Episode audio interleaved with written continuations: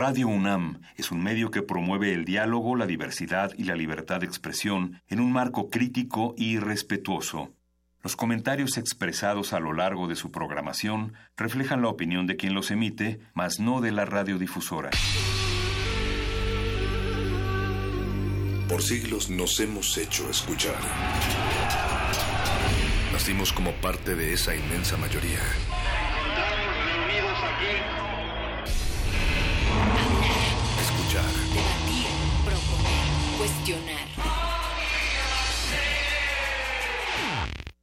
Está en nuestra naturaleza. Seamos instrumentos de conciencia de nuestro pueblo. Usamos el sonido porque atraviesa obstáculos. Muros, fronteras. Nosotros somos la resistencia.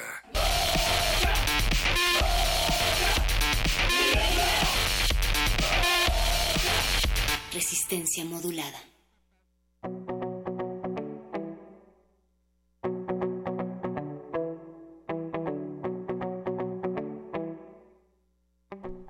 Marihuana y crustáceos envuelven a Jean-Paul Sartre mientras construye La náusea, obra capital de un existencialismo estremecedor como el agua que cae y la vida que se escapa. Poe, Joyce, Faulkner y Hemingway cruzarían mares de alcohol y hierba, aunque no tanto como los cuatro jinetes del apocalipsis, Ginsberg, Kerouac, Burroughs y Cassidy, terroristas de todo umbral, marihuana, cocaína, ácido lisérgico, mescalina, pencedrina, morfina y heroína. Resistencia modulada. Resistencia, ¿qué umbral deseas cruzar a través del 96.1? Esa es la pregunta, Eduardo Luis. Toma un poquito de agua por aquello de la boca reseca, pero por tantos temas que hemos de hablar esta noche, ¿cómo estás? Hola, de la Luna. ¿Qué, onda? ¿Cómo están? Contenta de tenerte acá de este lado de, de, los micrófonos. Eduardo Luis, también nuestro productor resistente, siempre está del otro lado del cristal, allá de aquel equipo donde están exhalando indicaciones y sonidos. En la producción ejecutiva esta noche, Oscar Sánchez, el voice, Andrés Ramírez en los controles de la cabina resistente y Alba Martínez en la continuidad. Nunca había saludado a Alba desde este lado de la cabina. Siempre te queda detrás, sí, no al frente. Ahora la veo. Ahora entiendes el porqué de los cuatro planos de distancia sonora, los cuatro cristales que nos dividen. Totalmente, Natalia. Pues vamos a hablar esta noche, eh, como toda la semana sí lo implica el tema semanal sobre la iniciativa de la legalización de la marihuana en México, tanto desde un ángulo periodístico y también desde la investigación esta noche, Lalo Luis. Así es, tenemos varias cosas. Esta semana se le hemos dedicado a este tema porque ha, estado ha estado públicamente muy activo eh, desde la semana pasada, bueno, desde el principio de mes. Y hoy va a estar va a ser un programa interesante porque tenemos a varios expertos en el tema. Así es, y nosotros andamos en buena onda, pero quien no ha fumado la pipa de la paz es el Chapo Guzmán, al que por cierto pues están enjuiciando en Nueva York, porque su abogado declaró que sobornaron a Enrique Peña Nieto y a Felipe Calderón. Y dirán ustedes, ¿a poco? ¿Y esto qué tiene que ver con la legalización de la marihuana? Pues pensemos juntos y díganos qué opinan a través de nuestras redes sociales. Estamos en arroba R modulada en Twitter y en Facebook como Resistencia Modulada. Y hemos preguntado esta semana en una encuesta, Eduardo Luis, justo que si están de acuerdo con la legalización de la marihuana en México con fines recreativos. Así es, y eh, las votaciones van así más o menos. El 79% ha votado que sí está de acuerdo, el 7% que no y el 14% que solo con fines médicos. Y también por acá nos han dado otro tipo de respuestas. Nos gusta también cuando amplían eh, cada uno de sus comentarios, además de, lo que ahí colocan en la encuesta. Dicen, eh, Blanca Morales, es momento de aprovechar el muro para siembra vertical de marihuana en la frontera de México y dar empleos a todos, inclusive a los migrantes, y de ahí exportarla a USA. También por acá nos dice Roberto González, no, no creo que seamos capaces de controlar el consumo, es un escalón a otras sustancias. Y también Alfonso de Alba Arcos dice, la guerra contra las drogas es un invento conveniente de los políticos imperiales para justificar la persecución de ciertos enemigos incómodos, léase hippies, comunidades chinas, vecinos latinoamericanos, etcétera. Manda saludos. Así es que ustedes díganos también qué es lo que están pensando a través de nuestras redes sociales. Y esta noche, además del tema semanal, es Noche de Cine. Sí, señora, y es que mis, mis, mis, oh, mis mejores amigos de Retinas eh, van a hablar sobre la 65 Muestra Internacional de Cine de la Cineteca Nacional. Eh, la pasada estuvo muy chévere, vamos a ver qué, qué tiene esta... Vamos a ver qué ha visto Paz. Y los más nerds de la resistencia, el calabozo de los vírgenes, llegan con un respetuoso homenaje radiofónico a una de las mentes más creativas del mundo del cómic, Stan Lee, quien se acaba de ir de este mundo terrenal, pero que va a persistir siempre en el mundo de la imaginación. Así es. Vámonos con Rola, esta mmm, dulce dama María Juana de Toncho Pilatos, y aquí arranca la resistencia. Resistencia modulada.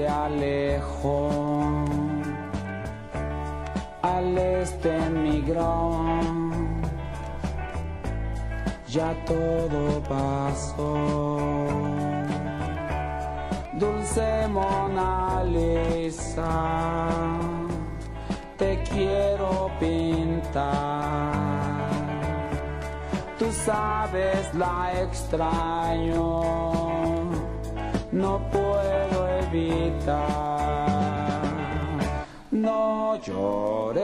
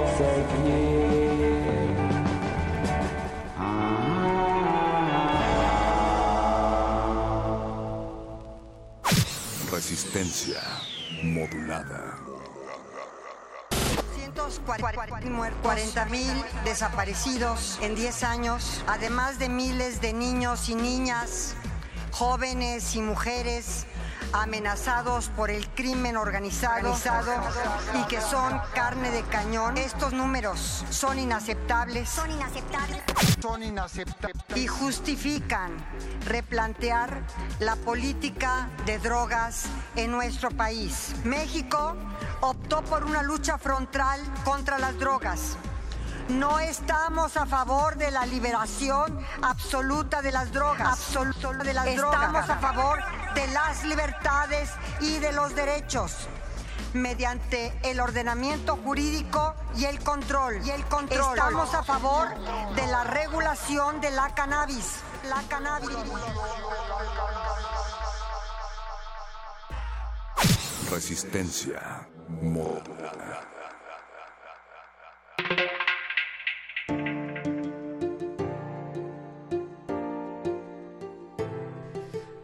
Resistencia modulada esta semana platicaremos sobre la iniciativa para la legalización de la marihuana en México.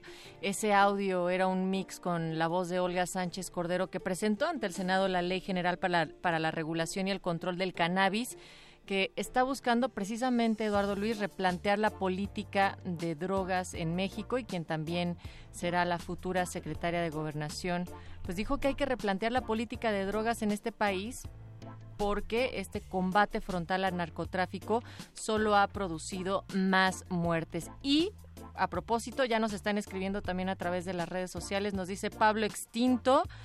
Eh, la verdad creo que la legalización es una pantalla de humo de petate quemado, pero no lo quiero decir muy alto porque mi viejito precioso no presta para andar igual. Eh, él solo sus rallies. Qué chévere dice Resistencia Modulada, el Tocho, Toncho Pilatos, me dieron un viaje pero al pasado y también nos decía que está pues como sorprendido con esta noticia de que el Chapo sobornó a Peña Bebé y a Calderón y dice que está muy contento de que estés en estos micrófonos, Eduardo Luis. Oh, muchas gracias a Pablo Extinto que siempre nos escucha. Y bueno, sí, el tema de esta semana lo dedicamos a la iniciativa de legalización de la marihuana en México. Em, escuchamos justo un audio de la senadora Olga Sánchez Cordero, eh, pero todo este tema eh, viene sonando desde hace algún tiempo. Justamente este mes, eh, bueno, exactamente el 31 de octubre, la Suprema Corte de Justicia de la Nación falló a favor de un ciudadano que denunciaba que varios artículos de la Ley General de, de Salud referentes al cannabis atentaban contra su derecho a desarrollarse plenamente como persona. Este, entonces, esta decisión del máximo tribunal eh, invalida los artículos de la ley de salud que prohíben muchísimas actividades relacionadas al cannabis. Em, y bueno, entonces viene toda esta, ola de, que ya es jurisprudencia porque ya es el quinto fallo que tienen, entonces ya tienen que, tomar ese ejemplo eh, para futuro. Pero nuestro interés era comunicarnos con Pablo Ferri, que es un periodista español eh, País, del diario El País. Él reside aquí en México desde hace algún tiempo, tiene una cantidad importante de premios de periodismo. Bueno, tiene dos premios de, premios de periodismo 2013 y 2016. Este, y ha estado muy metido en este tema eh, eh, últimamente porque lo, lo, ha estado cubriendo. Entonces, bueno, tenemos a Pablo Ferri en la línea. Hola Pablo, ¿nos escuchas?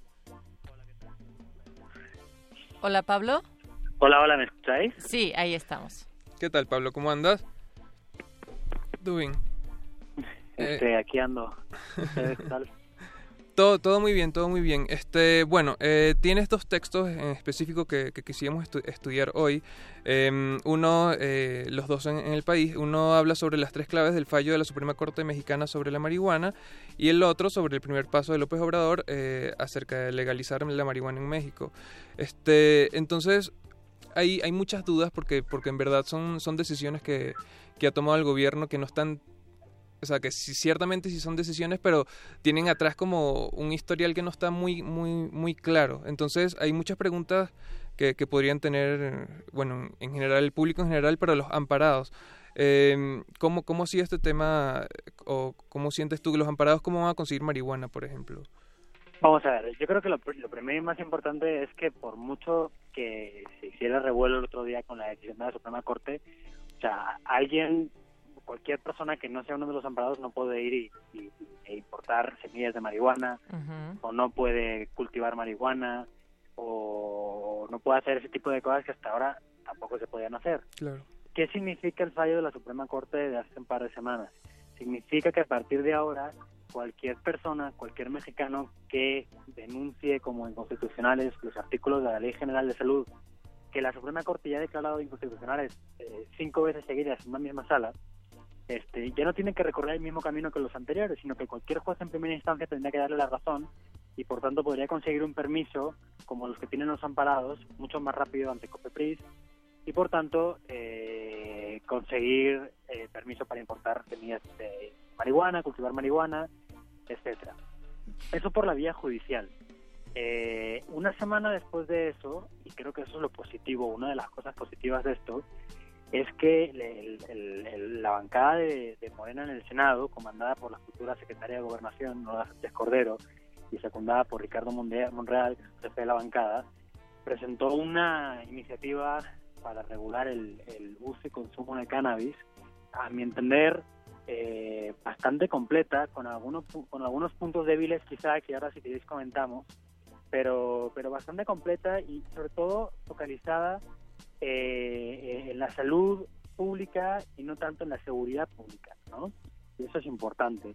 La ley se presentó, o el proyecto de ley, mejor dicho, se presentó en el Senado la semana pasada. Eso significa que aún tardará en aprobarse, nosotros calculamos que hasta mediados del año que viene. Este, cuando esto ocurra, eh, aún no podremos, o aún no, aún no será posible este, hacer muchas de las cosas que la ley que la ley prevé, pero por ejemplo sí se podrá si es que eh, el, el texto de la ley no cambia en, en el Senado y luego en la Cámara de Diputados, eh, permitirá, por ejemplo, digo, que el- el- el- la, campa- la cantidad de marihuana que uno pueda llevar en el bolsillo sin que le digan nada por la calle aumente de 5 gramos a 30 gramos, ¿no? Sí. Eh, permitirá que uno pueda cultivar y tener hasta 20 plantas de marihuana en su casa. Permitirá una serie de cosas que ahora de momento no se pueden, ¿no? Sí. Y, y Pablo, me, me gustaría que también, digo, pensando en, en esta formación periodística que tienes y del pulso también del platicar incluso con, con la gente, del socializar el tema de esta iniciativa, ¿Qué es lo que has percibido? Es decir, ¿cuáles son las respuestas ante estas iniciativas? Porque nosotros estamos haciendo nuestra propia encuesta a través de redes y Así vemos que hay, hay una parte que no sé si por falta de información o incluso creer que esto conlleva a un abuso y no pensando en, en todo lo otro que implica la producción y el consumo legal de la marihuana puede tener. ¿A un abuso? ¿Te entendí bien? O no, no sé si te entendí bien. Sí, sí, sí, o sea que, que de repente hay gente que está diciendo que si se legaliza la marihuana, que entonces eso abre la puerta para el abuso de estas sustancias y no una, regula- una regulación distinta. Bueno, yo, yo creo que eso es una tontería, con todo el respeto, porque lo mismo podríamos decir de- del tabaco o del alcohol. El mismo abuso puedes tener de sustancias controladas que ahora son legales y que hace un tiempo no lo eran. Este, evidentemente el mercado, el futuro mercado de la, de la marihuana, pues requerirá ciertos, ciertos, ciertos, bueno, este, lineamientos para que cualquiera no pueda hacer lo que le dé la gana. Y, por ejemplo, hay uno de los puntos de la ley que, que yo entiendo que va a ser muy discutido, que es la permisividad o el permiso para, para poder fumar en espacios públicos eh, tal cual uno fuma tabaco ahora. Claro. Es Eso, decir, Pablo, quienes están amparados no lo pueden hacer en este momento. No, no, por supuesto que no. O sea, el hecho de que estén pero- amparados no... Bueno, no espérame, Ajá. por supuesto que no, no, es- lo he dicho muy rápido. Eh, el hecho, es que claro, el, el poder que uno tiene como amparado con el permiso de Cofepris en el bolsillo, imagino que puede llevar a que, a, a que hagas eh, un poco, no lo sé, estoy especulando porque la verdad es que no me lo he planteado, eh, pero, pero si tú tienes permiso para fumar y para, para, para producir y, y- y- y consumir marihuana, no veo por qué te tendrían que decir nada ahora que pienso, la verdad. Entonces, creo que me desdigo, creo que sí podría hacerlo en un espacio público. Si tú tienes permiso en el bolsillo, no te podrían decir nada Sí, Claro. sí. Sí, claro, al, al final eh, justo es como lo especial de, de estos fallos, de que estas personas, en- en- entiendo que una, una de ellas dijo que básicamente era como un papel que le daban que tenía que imprimir y llevar con, Sí. con, con ellos para... para- Exacto. O sea, en la práctica es tú como tú eres un ciudadano X y si como ciudadano X este digamos que denuncias una serie de artículos de la Ley General de Salud que hacen referencia a la prohibición de consumir, producir marihuana, y dices, oye, estos artículos son inconstitucionales porque me est- están, digamos, coartando mi, mi, mi- capacidad o las posibilidades de, de desarrollarme como persona, ¿no? Sí. Es como si te dijeran, para, para, para ellos, como si te dijeran, es que no, no puedo hacer cosas que están eh, impidiendo, o, o sea, el no hacerlas me impide no eh, completarme como persona. Porque pueda parecer un poco tonto, no lo es para nada, porque si la Suprema Corte, de hecho, dijo, pues sí, tienes razón, el hecho de que esta ley te prohíba a ti consumir marihuana está coartando tu libertad. Y le dio, la- razón en el mismo sentido varias veces. Entonces, estas personas a las que le dio la razón, eh, sí tienen que, eh, a, a través de la COFEPRIS, que es la- la- el organismo que se encarga de permitir eh, importar sustancias controladas, drogas, etcétera, eh, gestionar un permiso a partir del, del amparo de la Suprema Corte que permita, que te, o sea, que sirva para que tú muestres ante cualquier autoridad que sí, en efecto, tienes permiso para para, para saltarte, digamos, esos artículos de la ley. Pablo, y, y una consulta, la COFE, ¿tienes información de si la COFEPRIS ha, ha dado algún comunicado de cómo va a funcionar esto? ¿Cómo va a funcionar el qué? Eh, eh, este fallo, este, la- las personas como, o sea, como, cómo van a hacer, por ejemplo, entiendo que una, una, una de las personas eh, ya tiene un tema de que no, no tiene cómo, cómo trasladar las semillas de, de marihuana porque no es algo legal. La importación. Claro, eso, es- eso es súper interesante, una pregunta, porque este hasta ahora los fallos de, de la Suprema Corte, tanto los cinco de la primera sala como el de la segunda sala, mejor dicho, los cinco de la primera sala solo, digamos que declaraba inconstitucionales estos artículos de la ley de salud, pero no preveía una forma por la cual tú tenías que conseguir las semillas para cultivar tus propias plantas de marihuana, ¿no? Sí. Entonces, eh, una de las amparadas del fallo de la segunda sala, que es Sarah Snap, es, es, es activista por la regularización, etcétera, de la marihuana, eh, lo que hizo fue inventarse de cero un trámite ante COFEPRIS para conseguir un permiso que le faculte para importar semillas. Y esto, ayer, ayer antes de ir hablé con ella y me contaba que está siendo todo un- una aventura porque no es tan fácil importar semillas de marihuana como yo hubiera pensado, porque muchos de los mercados extranjeros donde la marihuana está regulada eh, no prevé no prevén eh, la, la posibilidad de exportar semillas. Claro. Entonces, claro, aunque ya pongamos por caso Colorado en Estados Unidos, eh, eh, en, en Colorado hay un, hay un- de facto un, un libre comercio de, de marihuana, el hecho de exportarlo parece que el hecho de exportar semillas parece que no es tan fácil. Entonces ella está trata- está viendo dos vías y si no me falla la memoria, una vía era España y la otra era Mali, en África. Cosas tan raras como esas, ¿no? Sí. Pablo, ¿y qué puntos débiles consideras que, que habría que trabajar en esta iniciativa? Mira, esta tarde estaba hablando con, con, con- una persona que está siguiendo de cerca el proceso legislativo eh, que empieza recién con la iniciativa que presentó Sánchez Cordero la semana pasada y, y ella me, me decía que hay un punto controvertido que es justo el, la- el permiso o, o de, de fumar en espacios públicos, que no está claro si va a llegar así hasta el final. Y los demás, ella habla, ella me contaba que, que, claro, eh, hay- va a haber problemas con, con el tema de registro de usuarios. Eh, La ley prevé que la gente que tenga permiso, por ejemplo, eh, la ley prevé que se, que se, que se creen cooperativas de autocultivo. Claro. Que tú te juntes con gente y que y que puedas cultivar tus plantas en común hasta hasta no sé cuántas plantas en total y no sé cuántos kilogramos de marihuana creo que eran unos 72 kilos al año entonces eh, para hacer eso tú tendrás que darte de alta en el registro entiendo todavía esto hay que tener que reglamentarlo bien pero más o menos existirá un, registro de usuarios de otro de, de- de productores otro de exportadores etcétera. Y eso pues eh, apelando a la buena fe de- del gobierno pues no habría ningún problema. Pero si no si ocurriera algo el gobierno siguiente o este mismo gobierno eh, utilizara ese registro para fines distintos para el que se creó es un problema entonces pues bueno eso podría molestar a los usuarios y parece normal luego el tema de las licencias no Eh, eh, a quién se le va a dar licencias para producir a quién se le va a dar licencias para exportar van a poder, empresas que están produciendo van a poder exportar o solo van a poder producir. Eso también es un, es un tema, es un tema importante. Y, y, y luego el tema de los impuestos. O sea, ¿qué se va a hacer con, Con el eso, dinero sí. Que se saque de la producción y venta de marihuana? ¿Dónde va a ir? Claro. creo que son, son puntos importantes. Y por último, eh, no es un punto débil de la ley, puesto que, que la ley ni siquiera lo menciona, pero es el tema de, de- de toda la gente que está eh, sufriendo procesos penales o que directamente están condenadas por eh, posesión simple de marihuana. Que los han catalogado como delitos contra la salud. Exacto. ¿no? Entonces eh, hay, hay, hay bastante gente eh, con ese problema y pues, habría que ver qué pasa. ¿no? Yo, yo me imagino que mañana cuando López Obrador presente su plan o su estrategia de seguridad, eh, supongo que se, que se referirán a esto, ¿no? Porque en la ley, desde luego, no, no aparece. La ley de, de cannabis que presentó Sánchez Cordero eh, es reguladora del uso, consumo, comercio de marihuana. Pero no habla de, de este asunto también.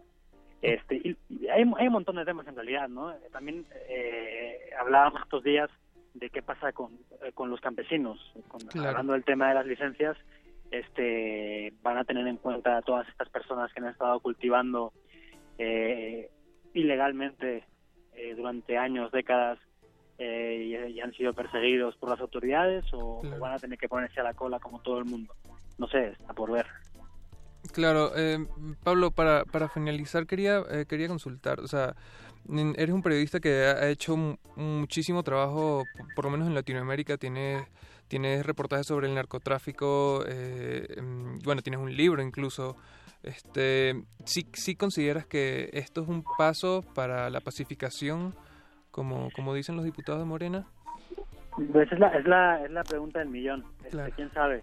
Eh, hace un par de, hace unos días, creo que era Alejandro Ope el que publicaba en una columna ahí en, en- en un periódico eh, que no estaba claro la relación directa entre la regularización del mercado de la marihuana y el descenso inmediato de los índices delictivos, sobre todo de delitos de alto impacto, tipo homicidio, extorsión, secuestro, etcétera. Claro. Ojalá que sí. Este, él, él mencionaba que en Uruguay, por ejemplo, no había sido así, sino al contrario. Por supuesto, tampoco hay pruebas de que una cosa tenga que ver con la otra. Sí. O sea, no tiene por qué tener que ver que la regularización del mercado de la marihuana haya provocado un aumento del número de homicidios. Pues no. Pero bueno, cada vez que ambas cifras coincidían. Este, ojalá que sí, ojalá que sí. Este, aunque está por ver. Yo entiendo que solo, y esto es una opinión puramente personal, por lo que yo conozco y he visto no solo en México, sino en el resto de América Latina, que hasta que no se enfrente eh, la- el problema de, de- de tráfico de drogas a gran escala, drogas que sí, se siguen importando a gran escala a, a Estados Unidos, hablo de, de, amapola, cocaína y me- metanfetamina sobre todo, no tanto la marihuana, porque en muchos estados ya es legal. Hasta que no se enfrente, digo, el, el tráfico ilegal de estas sustancias, el problema de la violencia no creo que cese. Más allá de los, de los enfoques que pueda adoptar el próximo gobierno, eh, independientemente del tráfico de drogas. ¿no? Entonces, está por ver. Me parece difícil. Pero en todo caso, pues eh, yo celebro muchísimo que se haya propuesto esta ley y ojalá se apruebe pronto. Y, caray, los legisladores ya no solo de Morena, sino del resto de bancadas, pierd- le pierdan el miedo a legalizar sustancias siempre que se haga desde, desde la lógica, escuchando a las organizaciones de la sociedad civil que llevan años y años trabajando en este asunto, proponiendo políticas públicas y, caray, sin miedo a, a- a que un error pueda entorpecer eh, la aplicación de futuras leyes. Oye, si hace algo mal, se puede modificar y buscar la fórmula correcta, porque evidentemente las experiencias de otros países pues no pueden aplicarse aquí exactamente. Habrá que buscar un propio camino para, para México. Así es. Pues muchísimas gracias Pablo Ferri por todo este contexto y el trabajo periodístico que le da seguimiento y pues si nos dejas te volvemos a llamar en otra ocasión acá desde Resistencia. Claro que sí, cuando queráis. Mm, Muchas gracias, Pablo Ferri, periodista de El País. Y nos vamos ahora con Let's Go Get Stoned. Bueno, pues si quieren, The Coasters. Resistencia modulada.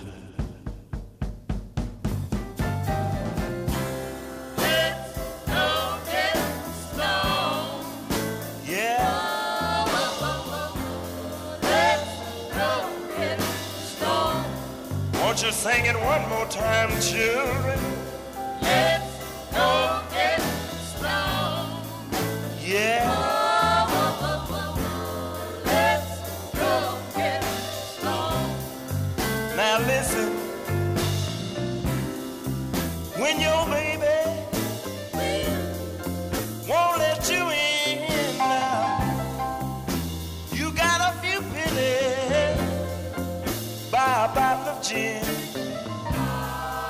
just call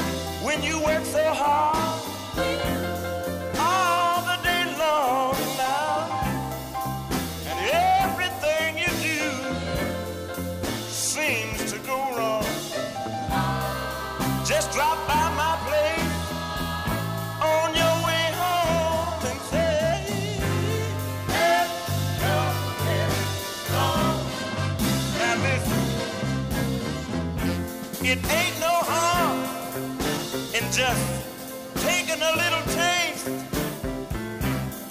But don't you blow your cool and start messing up the place now. And it ain't no harm in just taking a little nip.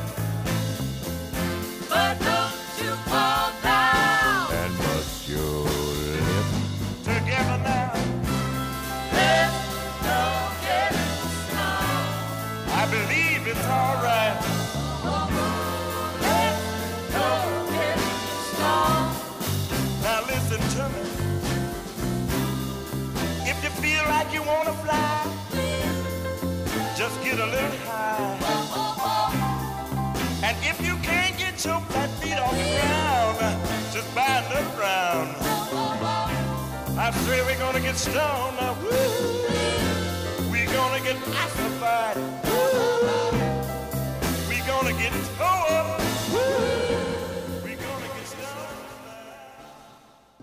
Resistencia modulada.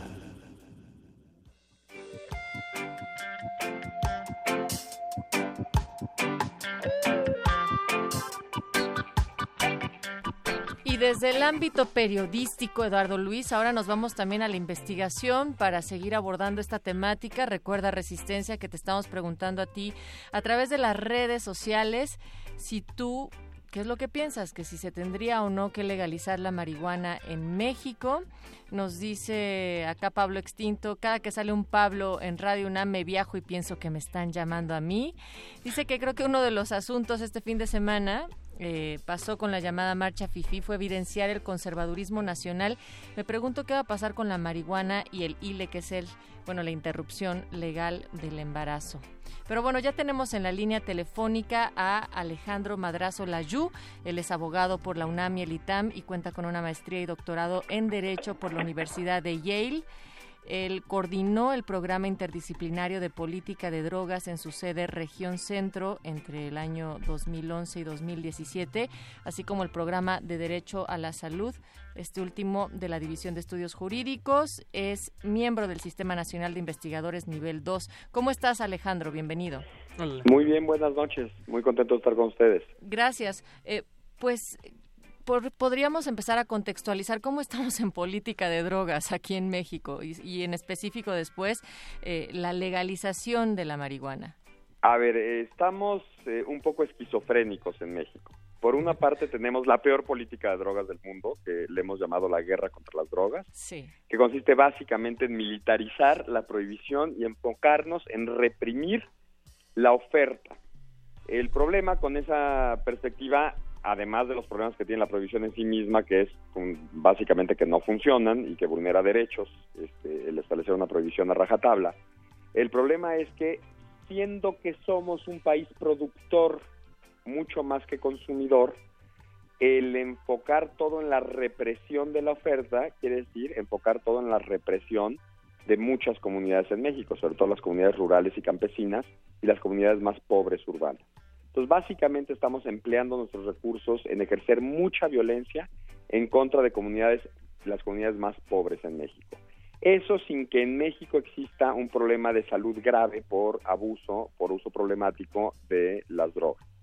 Entonces, tenemos en muchos sentidos la peor política de drogas del mundo. Ahora, por otra parte, tenemos la vanguardia en materia de doctrina constitucional en torno a el mercado de las drogas. Nuestra Suprema Corte de Justicia acaba de reiterar por quinta ocasión que la Constitución no admita una prohibición como la que tenemos para la marihuana específicamente. Solo versó sobre la marihuana el fallo de la Suprema Corte.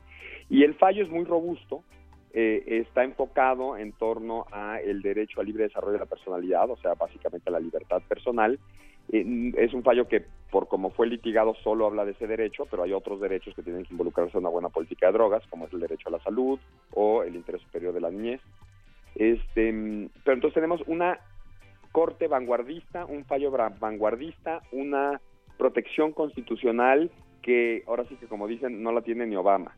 Pero tenemos la peor política de drogas del mundo porque ejercemos una violencia brutal en contra de nuestros propios ciudadanos sin que realmente estemos atendiendo un problema nuestro, sino más bien estamos desatendiendo nuestros problemas. Nuestros problemas son pues, los delitos violentos como el homicidio, el secuestro, la extorsión, la violación, el tráfico de armas, el tráfico de, vamos, es, el ridículo mayor creo que es que tenemos retenes para retener a la droga en el territorio nacional y que no llegue a Estados Unidos, pero no hacemos nada por evitar el flujo masivo de armas desde Estados Unidos hasta México, que es lo que realmente nos está matando.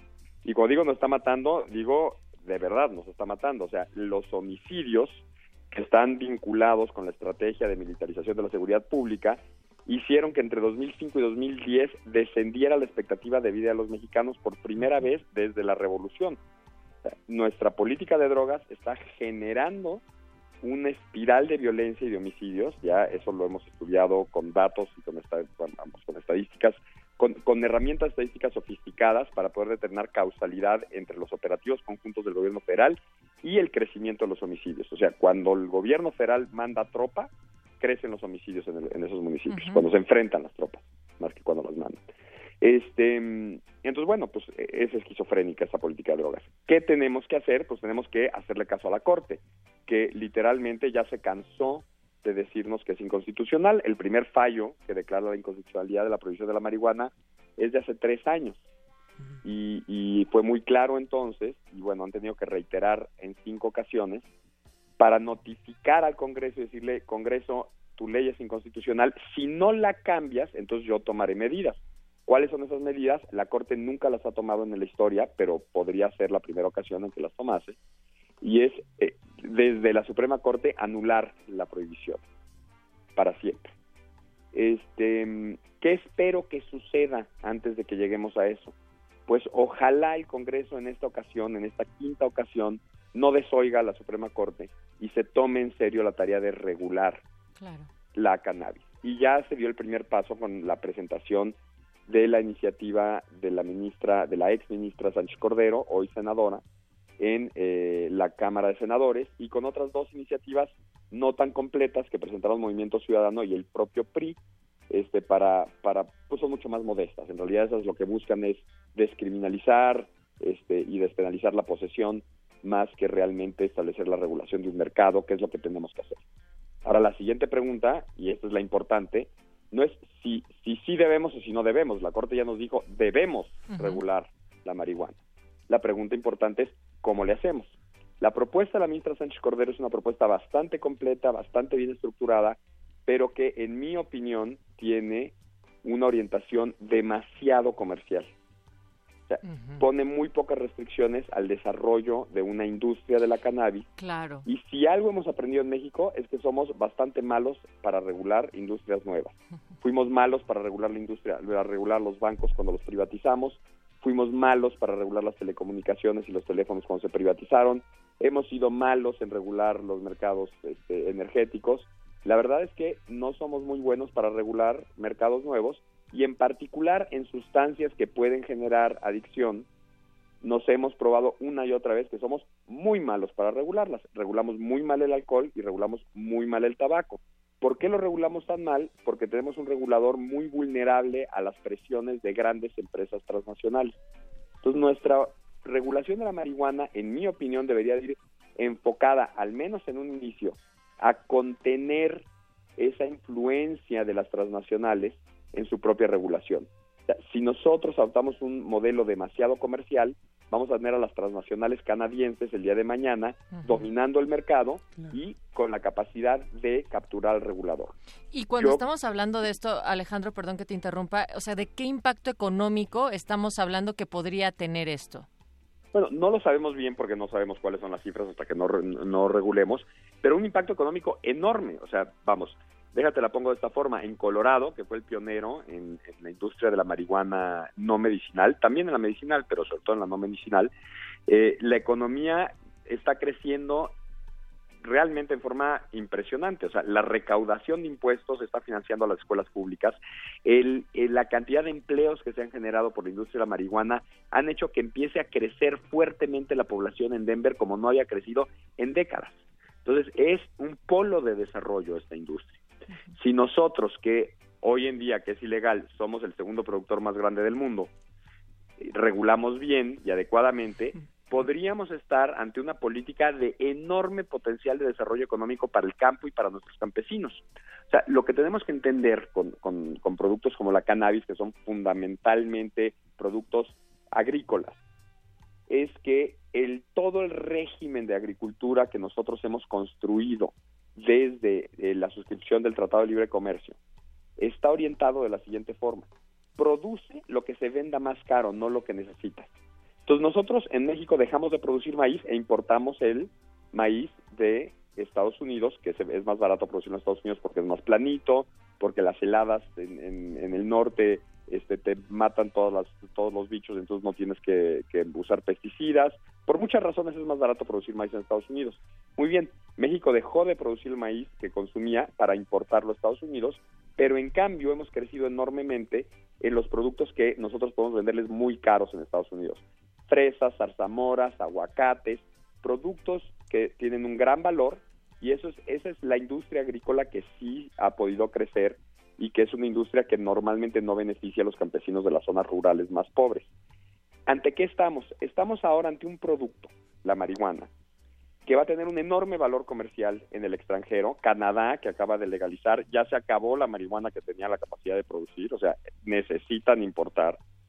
Entonces, es un producto que nosotros podríamos exportar que tiene muy eh, grande plusvalía, tiene mucho valor el, producto agrícola y además es un producto agrícola que nuestros campesinos, nuestros campesinos más pobres, de las zonas más fregadas, o sea, no la agroindustria que está en los valles con irrigación, sino los campesinos que están en la sierra, que han visto sus economías devastadas precisamente porque pues, ya no pueden competir con el maíz estadounidense, podrían competir con la marihuana de cualquier parte del mundo exportando.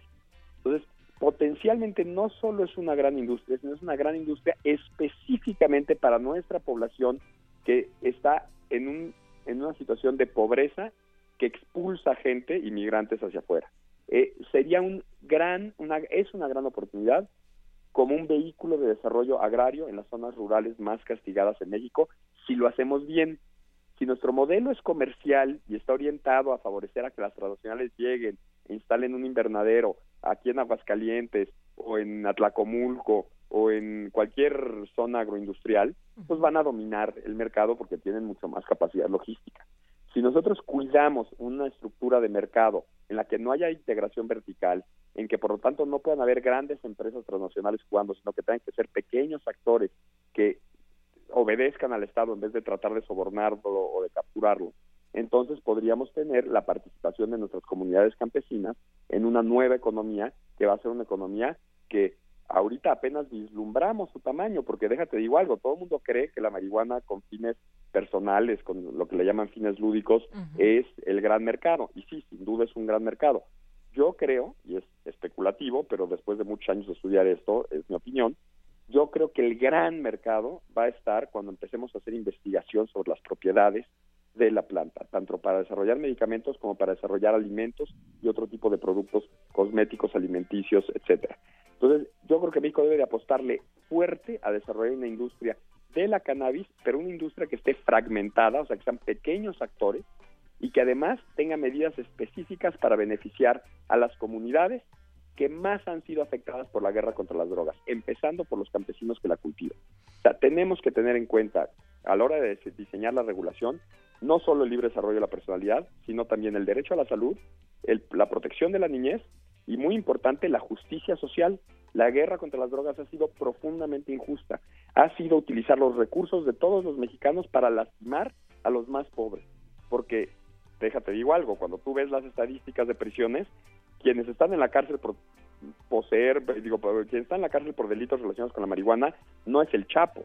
Quien está en la cárcel por delitos relacionados con la marihuana son campesinos, son mulas, son usuarios y normalmente usuarios de los barrios más pobres de las ciudades, este, hombres jóvenes de tez morena con poca educación, esos son los que acaban en la cárcel. No acaban en la cárcel los chavos de las lomas que consumen marihuana, no acaba en la cárcel o rara vez acaba en la cárcel algún narco relevante o algún sicario. La gran mayoría de los presos por delitos por marihuana en México, estamos hablando de miles de personas, son o mulas o usuarios.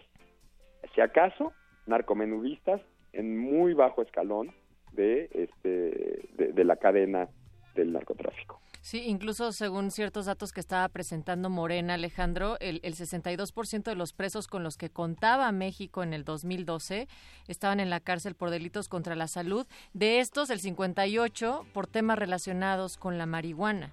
Así es, esas, esas cifras son exactas, esos son datos de 2012, que fue la última vez que el gobierno dio acceso a los investigadores a levantar una encuesta en prisiones federales. Pero déjate digo algo, desde entonces a la fecha ha crecido enormemente la población carcelaria. O sea, ese 68, por, ese 62% y ese 58% son ahora mucho más grandes, porque una de las cosas que generó la guerra contra las drogas es una industria de la represión. Cuando Felipe Calderón declara la guerra contra las drogas, el gobierno federal tenía cuatro prisiones.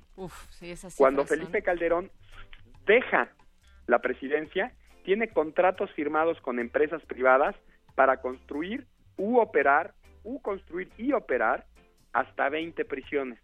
O sea, estamos hablando de una enorme industria que vive de tener a la gente en la cárcel. Y el grueso de esa población está por delitos contra la salud. Y los delitos contra la salud son delitos de drogas, la droga más frecuente es marihuana y el delito, los delitos más frecuentes son transporte y posesión, o sea, mulas y usuarios. Y una consulta, Alejandro Madrazo, em, el, ¿qué pasa con, con, los precios que, o qué pasará con estos presos justos que tienen delitos de, de porte de marihuana, de consumo de marihuana? Mira, lo que tiene que pasar normalmente en cualquier ley penal es que cuando hay un cambio a la ley penal, entonces, o sea, la ley penal es una de las pocas en las que sí puede aplicarse retroactivamente si beneficia al reo, o sea, solo si beneficia al acusado. Entonces, normalmente lo que tendría que pasar es que alguien que esté preso por delitos contra la salud, por posesión de marihuana, tendría que presentar un incidente diciendo, oigan, la ley ya cambió, a mí me metieron a la cárcel hace tres años por un delito que hoy ya no es delito, liberen.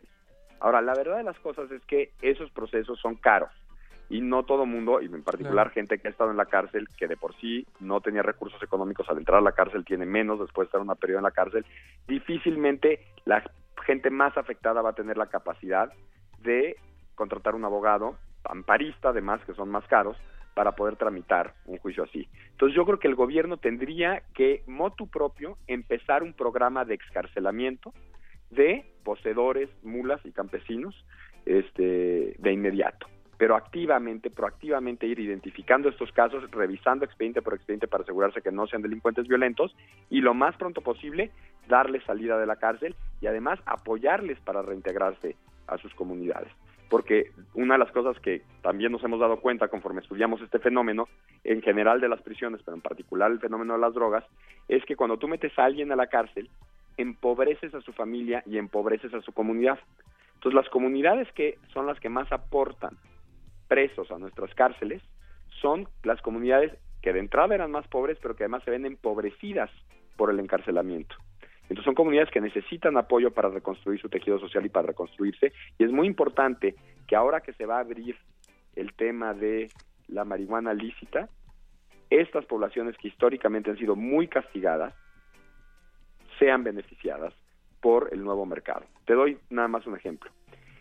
El pesticida que el gobierno mexicano utiliza para hacer fumigaciones y erradicación aérea de plantíos de marihuana se utiliza en una concentración siete veces mayor, perdón, no, no recuerdo si es siete o cuatro ahorita de memoria, pero es o siete o cuatro veces mayor la concentración al máximo de concentración autorizado por la COFEPRIS para ese pesticida.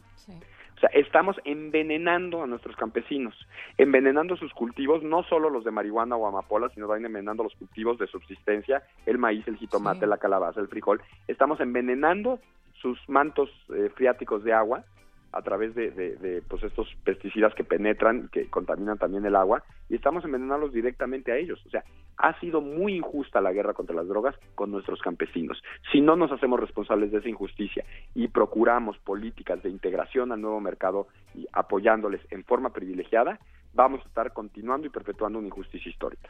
Alejandro Madrazo Layú, qué buenos apuntes para incluso también empezar a imaginar por dónde y cómo se tendría que abordar este proceso de la marihuana lícita. Te agradecemos tremendamente que hayas estado en los micrófonos de resistencia modulada y si también te prestas para ello, darle continuidad a esta temática porque acá en redes nos están diciendo que qué cátedra acabas de dar al aire. Así es que muchas gracias.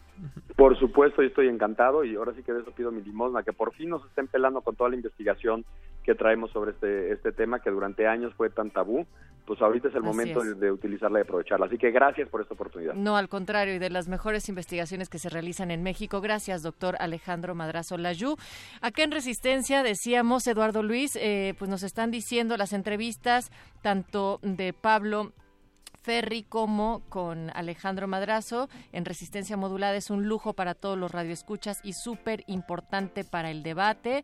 También por acá nos volvían a decir que eh, Visual Roy la legalización de la marihuana no abre la puerta al exceso ni a otras sustancias, reconoce un derecho para los que no quieren apoyar el tráfico local de drogas. Por otra parte, hay que hacer una gran labor educativa, pues esta ley no borra los prejuicios de las personas, sin duda. Pablo Extinto, 20 prisiones con Calderón, pues sí, estas cifras que nos estaba dando Alejandro hace unos momentos, de cuando inicia su sexenio eran cuatro, cuando termina 20 concesiones, por supuesto de manera privada, y eso no lo hemos discutido del todo. Resistencia modulada, ya pusiste a volar mi cabeza, cuántas casas blancas atrás de esto puede haber, y así nos estamos despidiendo. Gracias, sigan opinando a través de nuestra encuesta, este tema continúa el jueves, y nosotros hasta las 11 de la noche. Gracias, Eduardo Luis, por estar en estos micrófonos. A ti, Natalia Luna, por acompañarme. Y bueno, sigan, sigan en resistencia modulada. Viene de retinas. Pero antes, Peace and Love, marihuana. Resistencia modulada. ¿Qué pasa? Nada.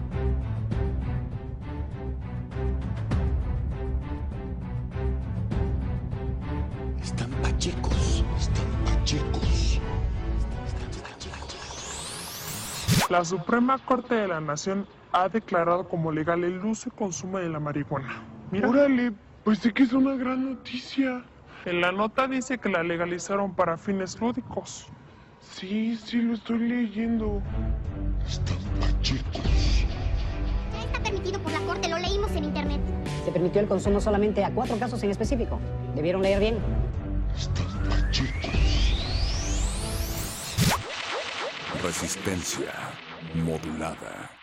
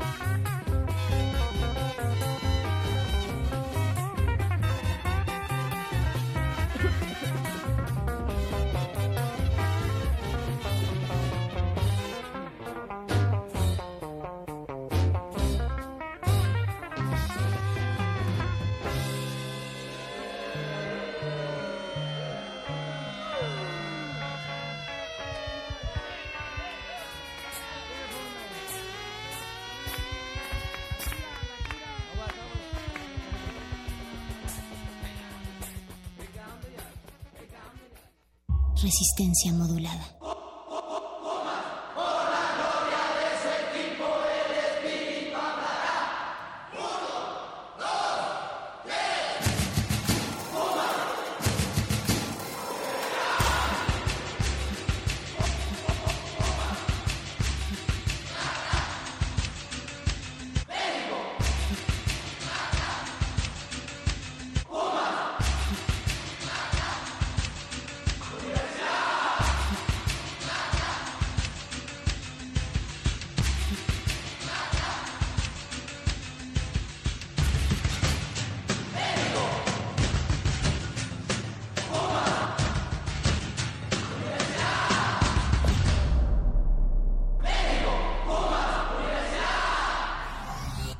Resistencia modulada.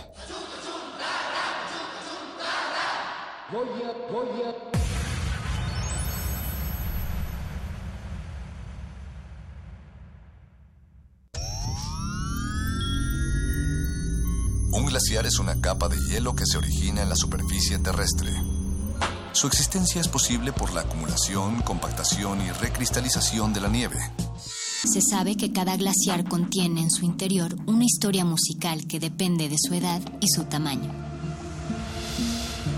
Se sabe también que muy en lo profundo de las aguas polares, todos los glaciares están conectados entre sí. Glaciares, túneles infinitos para el fin del mundo.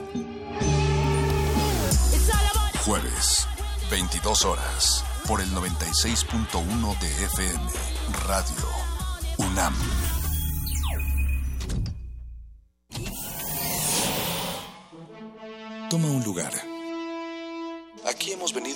Observar con los oídos. La imagen no es una idea fija. Se ajusta a todas las visiones y todos los géneros. Miremos y discutamos. De retinas. Un horizonte sonoro para vivir el cine. De retinas. Yo no quiero eso,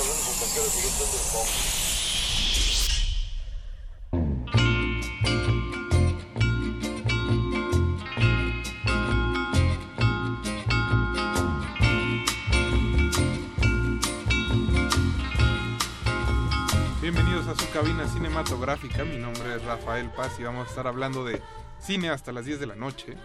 Espero que haya estado lo suficientemente alegre para Eduardo Luis, que está en la producción esta noche. Andrés Ramírez está en los controles. Beto, que está en el teléfono. A mi derecha está Jorge Javier Negrete.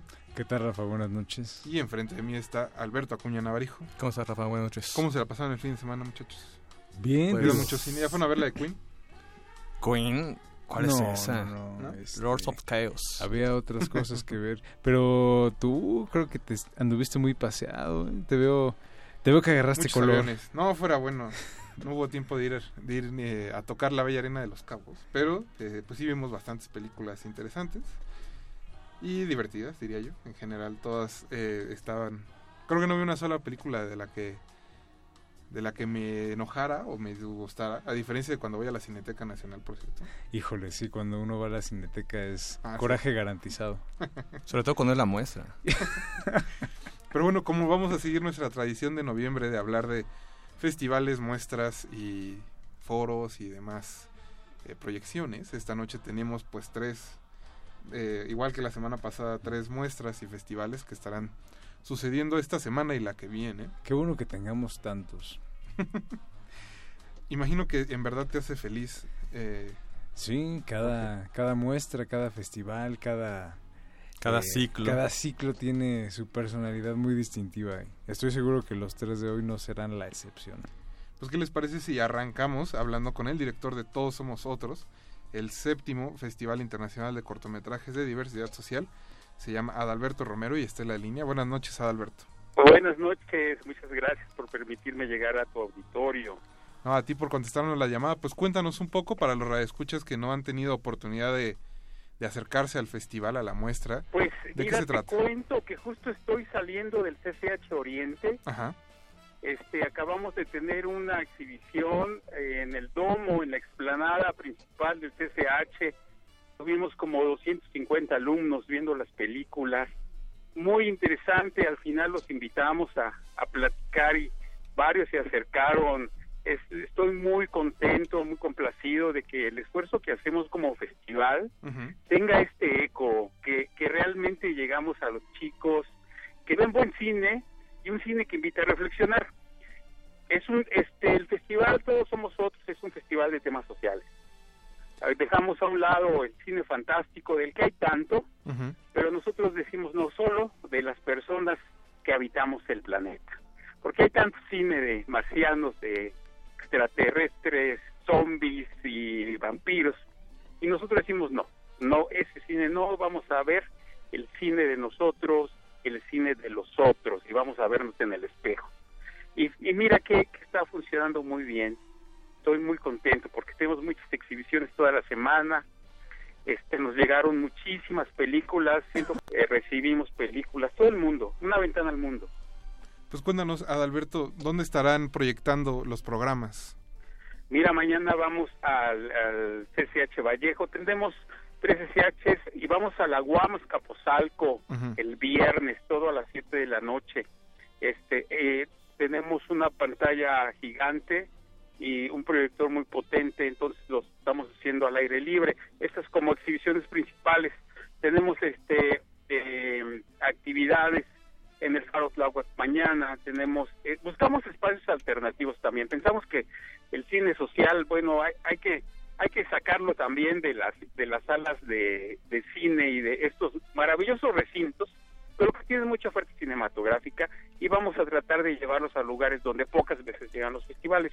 Entonces estamos en el conjunto cultural Tepalcatlalpan, allá en la delegación Xochimilco, estamos en la UACM, en el en plantel Centro Histórico, este pues una serie de, de sedes en Lata, acá en Iztacalco, tratando de llegar a todos los rincones de la ciudad, lo más que podemos. ¿no? Adalberto, también dónde pueden checar nuestro radio escuchas, la programación, sus redes sociales, los horarios. Este, eh, mira, está, nuestra página web es www.todos-somos-otros.org. Pero si tú pones en tu buscador, googleas nada más todos somos otros, de inmediato te sale la página web, sale el Facebook. El Facebook este, lo usamos mucho para las cosas inmediatas, las cosas de todos los días. Y en la página web encuentran nuestra selección oficial, seleccionamos 300 cortometrajes este y encuentran todas las programaciones, sedes donde exhibimos, exhibimos la mayoría en, en Ciudad de México, pero también tenemos sedes fuera al interior del país y nuestro evento de premiaciones el sábado en el Museo Memoria y Tolerancia.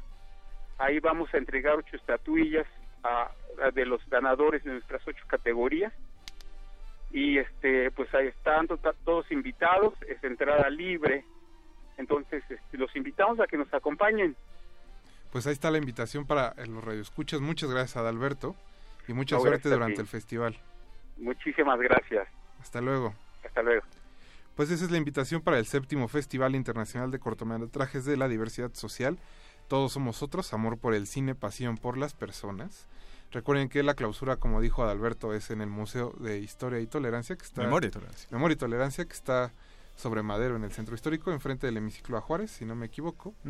Nosotros vamos a seguir con Derretinas, vamos a escuchar algunas de las canciones que estarán en la muestra internacional de cine de la Cineteca Nacional, así que iniciaremos con Maridon You Whip de Prince, que es parte de- del soundtrack de El Infiltrado del Clan, la nueva película de Spike Lee. No se despeguen, regresamos.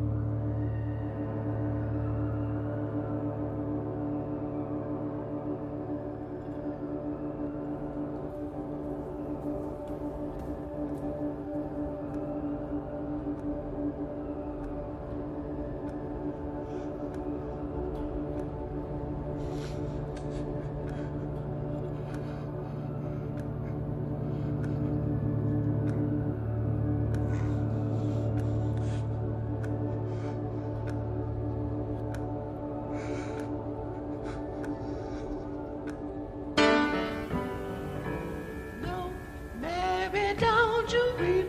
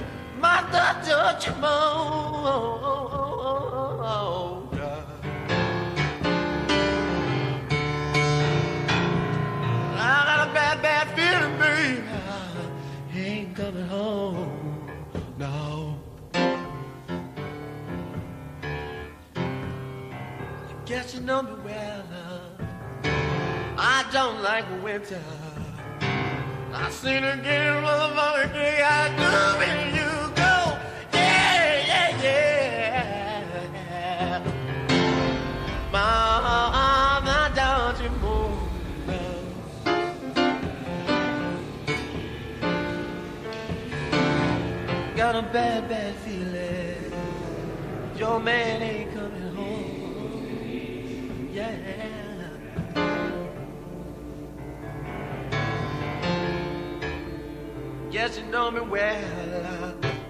I don't like no snow, no winter, no cold, but Mary. De retinas.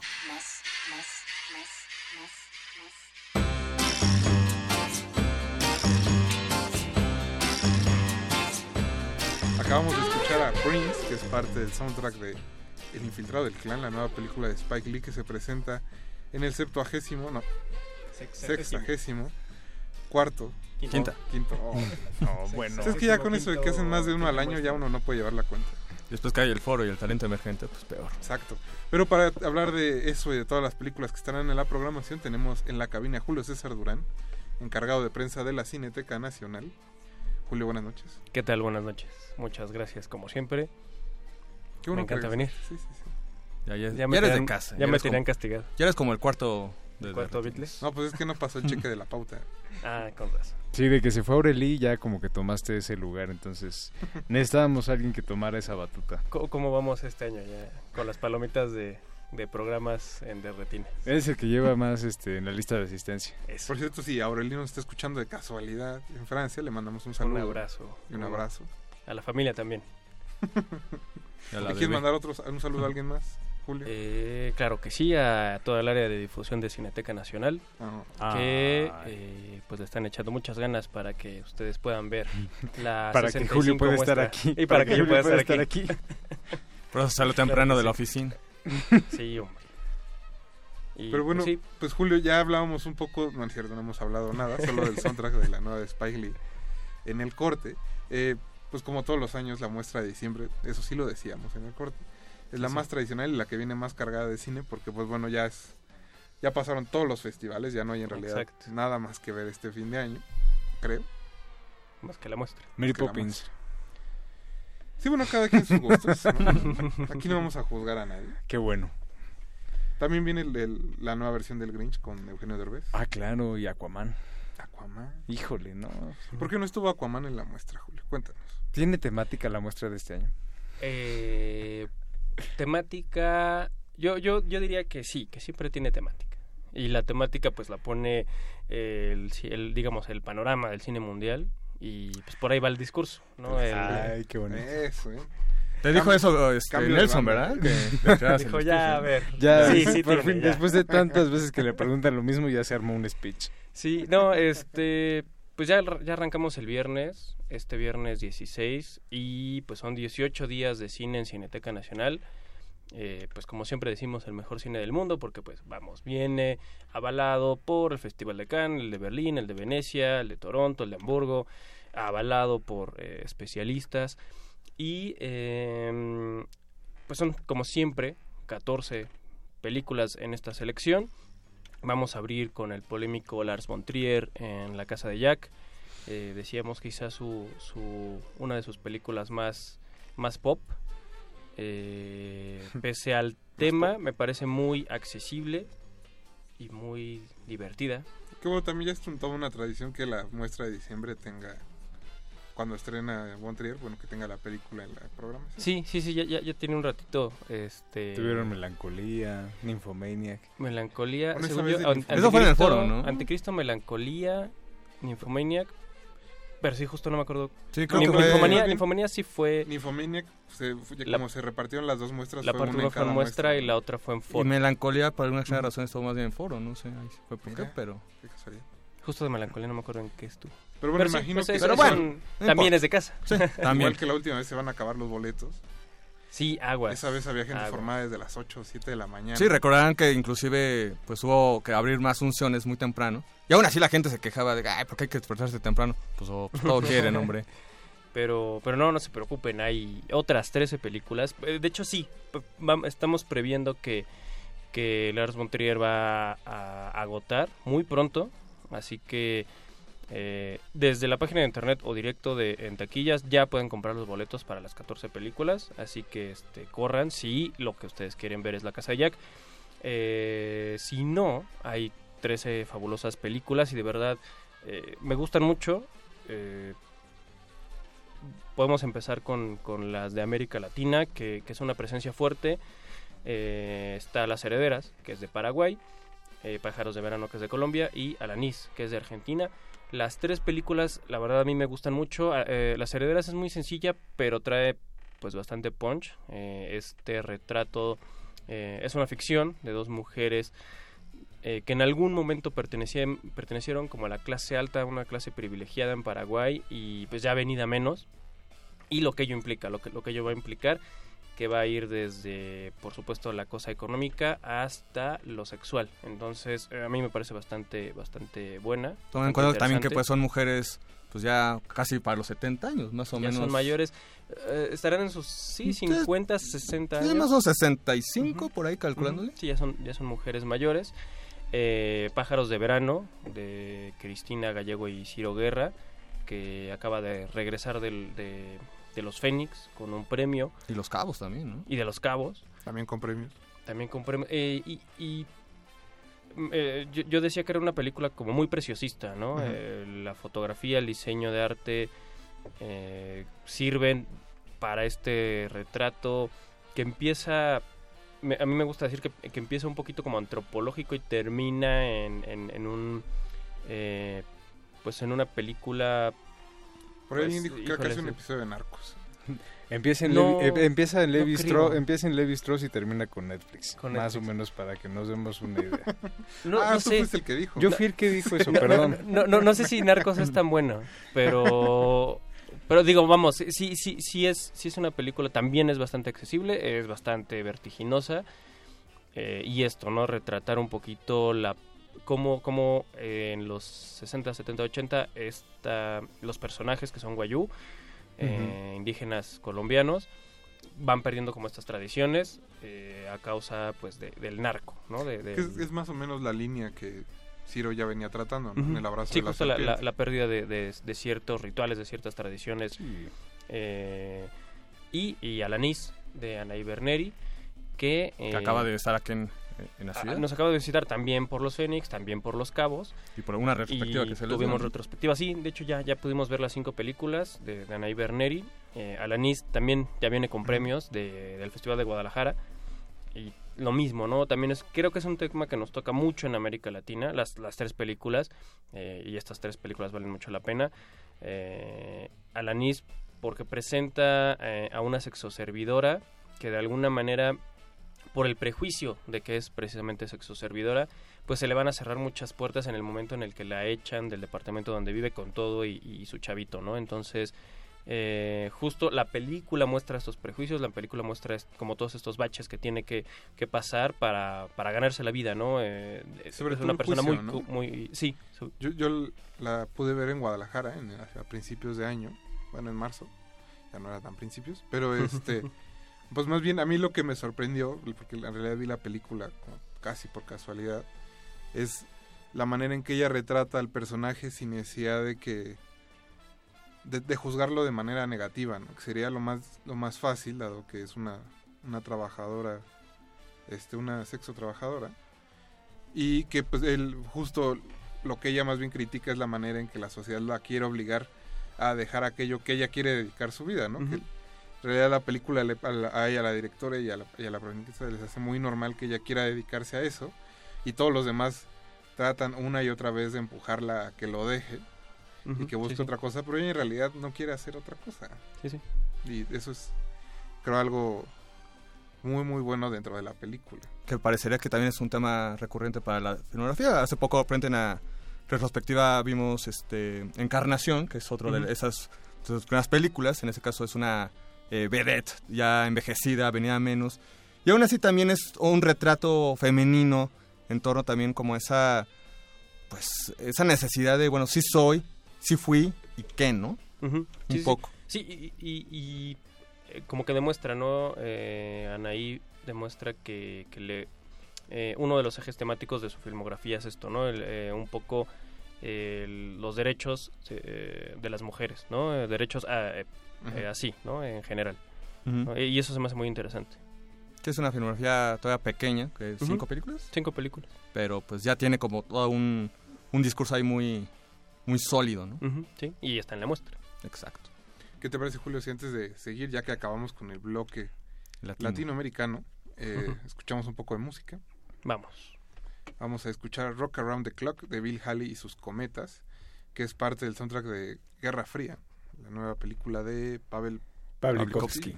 Pavel Pawlikowski. Disculpen mi polaco. Vamos a ir a un corte. Recuerden que estamos en Twitter como arroba R modulada y en Facebook como Resistencia Modulada. Y anda ahí Pablo Extinto y al parecer lo agarró la lluvia.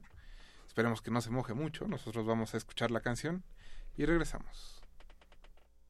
De retinas. One, two, three o'clock, four o'clock, rock. Five, six, seven o'clock, eight o'clock, rock. Nine, ten, eleven o'clock, twelve o'clock, rock. We're gonna rock around the clock tonight. Put your glad rags on. Join me home.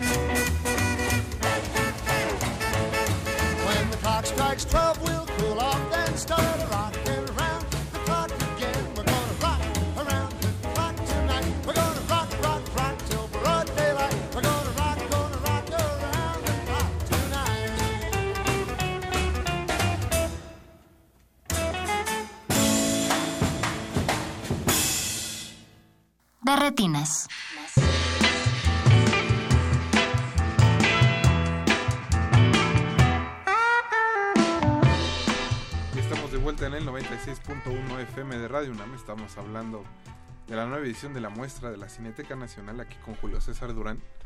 Julio, ya nos platicaste de las tres opciones latinas que trae este año la programación.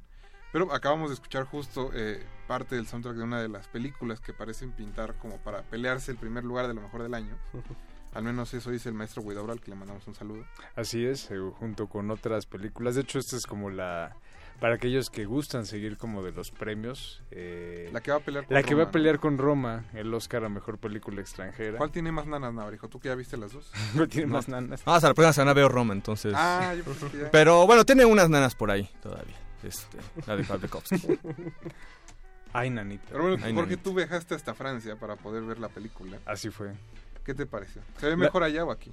La fíjate que este, la calidad de proyección, no, pero este, no, la, la película de Pavlikovsky es... Saludos a Morelia, dice. ¿eh? No, sí, saludos a Morelia. Eh, es buena, es una película buena, es, es una película muy académica. Eh, en cuanto a sus encuadres, en cuanto a su, a su composición, la temática de la cantante, digo, toma muchos elementos prestados, por ejemplo, de, de Casablanca. Eh, toca una historia que va a lo largo como de diferentes épocas después de la eh, de la Segunda Guerra Mundial y lo digamos lo interesante es que tiene ahí como varios toquecitos musicales la protagonista Joanna Kulig Bueno, está toquecitos, ¿no? Más bien es una película Bueno, musical. es sí, o sea, podemos decir que sí. De hecho, por ahí hubo algún eh, algún temerario que dijo que era la La, La Land polaco. Saludos a Alejandro Alemán. Entonces, eh, Díganle algo a arroba el Salón Rojo. Sí, si tienen quejas, por favor, directamente con el Total, señor está alemán. acostumbrado, ¿eh? Sí, sí, sí, está acostumbrado a que a que le lluevan ahí sombrerazos. Entonces, eh, la película, pues sí, es buena. No, no creo que esté al nivel, por ejemplo, de Espérate, Ida. espérate, estamos dando apenas la programación. Pero- ah, perdón, perdón. No desanimes al público, Jorge. No, Ya se quiere ir Julio. digo, Ya se quiere ir. "Ay, pues, ya me. No, sí, a mí me encanta esa. Bueno, pero compren sus boletos. ya está, ya están disponibles En internet. en internet. Perdón, Julio. No, está bien. Se emocionó. Perdón. Pero pues ahí está, vale, vale mucho la pena venir, este, venir a la muestra. Les juro que vale la pena. Véanlo. Pero bueno, sí, la, la historia de esta relación que lleva, que como 20 años más o menos, 15 Sí, años, más o menos el transcurso de 20 años. entre un, un, maes- un pianista, maestro de música y una aspirante a, a cantante. Eso, digamos que ese es, eh, a grosso modo, Sí, una fotografía bellísima, como, como en Ida. Este, sí. Una fotografía muy limpia, muy bella y este, en blanco y negro también. Muy, muy bello. Pues, pues eso es para, para seguir el, blo- el bloque Ya con eso que ya que Por cierto, antes de seguir, eh, en Twitter Pablo Extinto nos pregunta, yo la verdad no me acuerdo, que en qué película mexicana salían Bill Haley y sus cometas. Yo recuerdo que después de que dejaron de ser famosos en Estados Unidos vinieron a vivir aquí porque como el rock era más ñoño por estos lares, Sí, sí. todavía tenían bastante éxito. Ah, esa Pero no recuerdo haber visto una película donde salga Bill Haley. No lo recuerdo, ¿eh? este, si nos está escuchando Jorge Grajales, pues a ver si nos dicen, ¿no? Sí, ¿eh? O alguno de nuestros amigos de la Academia de Cine Mexicano también. Seguramente tendrán el Rafa. Viña a lo mejor tendrá la respuesta, no sé. Pero bueno, seguimos con el bloque europeo de la muestra, El bloque europeo. que es como le llamamos a... No sé, Julio, ¿tú eres el que sabe? Eh, ¿Le llamamos qué? Al bloque europeo. Al bloque europeo. Imagino eh, que el- el está, está documental de Bergman está exacto, buscando eh, a In- Ingmar Bergman, eh, que, cosa curiosa, es el primer documental de Margaret von Trotta, la, Mm, ujú. la gran realizadora del nuevo cine alemán, eh, que, pues bueno, muchos de sus directores siguen en activos, entre ellos Margaret von Trotta. Y pues es esto, es- un, es un documental, de hecho es muy convencional, eh, donde recupera, eh, pues vamos, eh, declaraciones de gente cercana a, Bergman, y bueno, eh, cineastas a los que ha influido, influenciado, y además pues algunas, recupera algunas declaraciones del, del mismo Bergman, que por cierto pues este año es su centenario, entonces pues vale la pena celebrarlo en la muestra internacional de cine. Si es que no fueron a ver algo de, de Toda Bergman su durante, durante este, varios, ya varios meses. Todo el año. Como tres o cuatro meses. La, la mitad del año, sí, más o menos. Eh, y vamos, pues ahí está eh, otra parte, bueno, otra, otra del bloque eh, europeo. Eh, el libro de imágenes, quizá una de las más esperadas, bueno, una de las que más se me antojan eh, de la muestra, que viene de Cannes, viene con dos premios. Uno es, eh, si mal no recuerdo, el, el premio del jurado ecuménico. Ujú. Y el otro la es, es un premio que se sacaron de la un- una- Una palma una- de oro exacto. especial. Entonces, bueno, ya, ya sabemos más o menos eh, de qué va. Eh, si, si ustedes recuerdan un filme socialista o, o si recuerdan eh, Adiós al al lenguaje. lenguaje.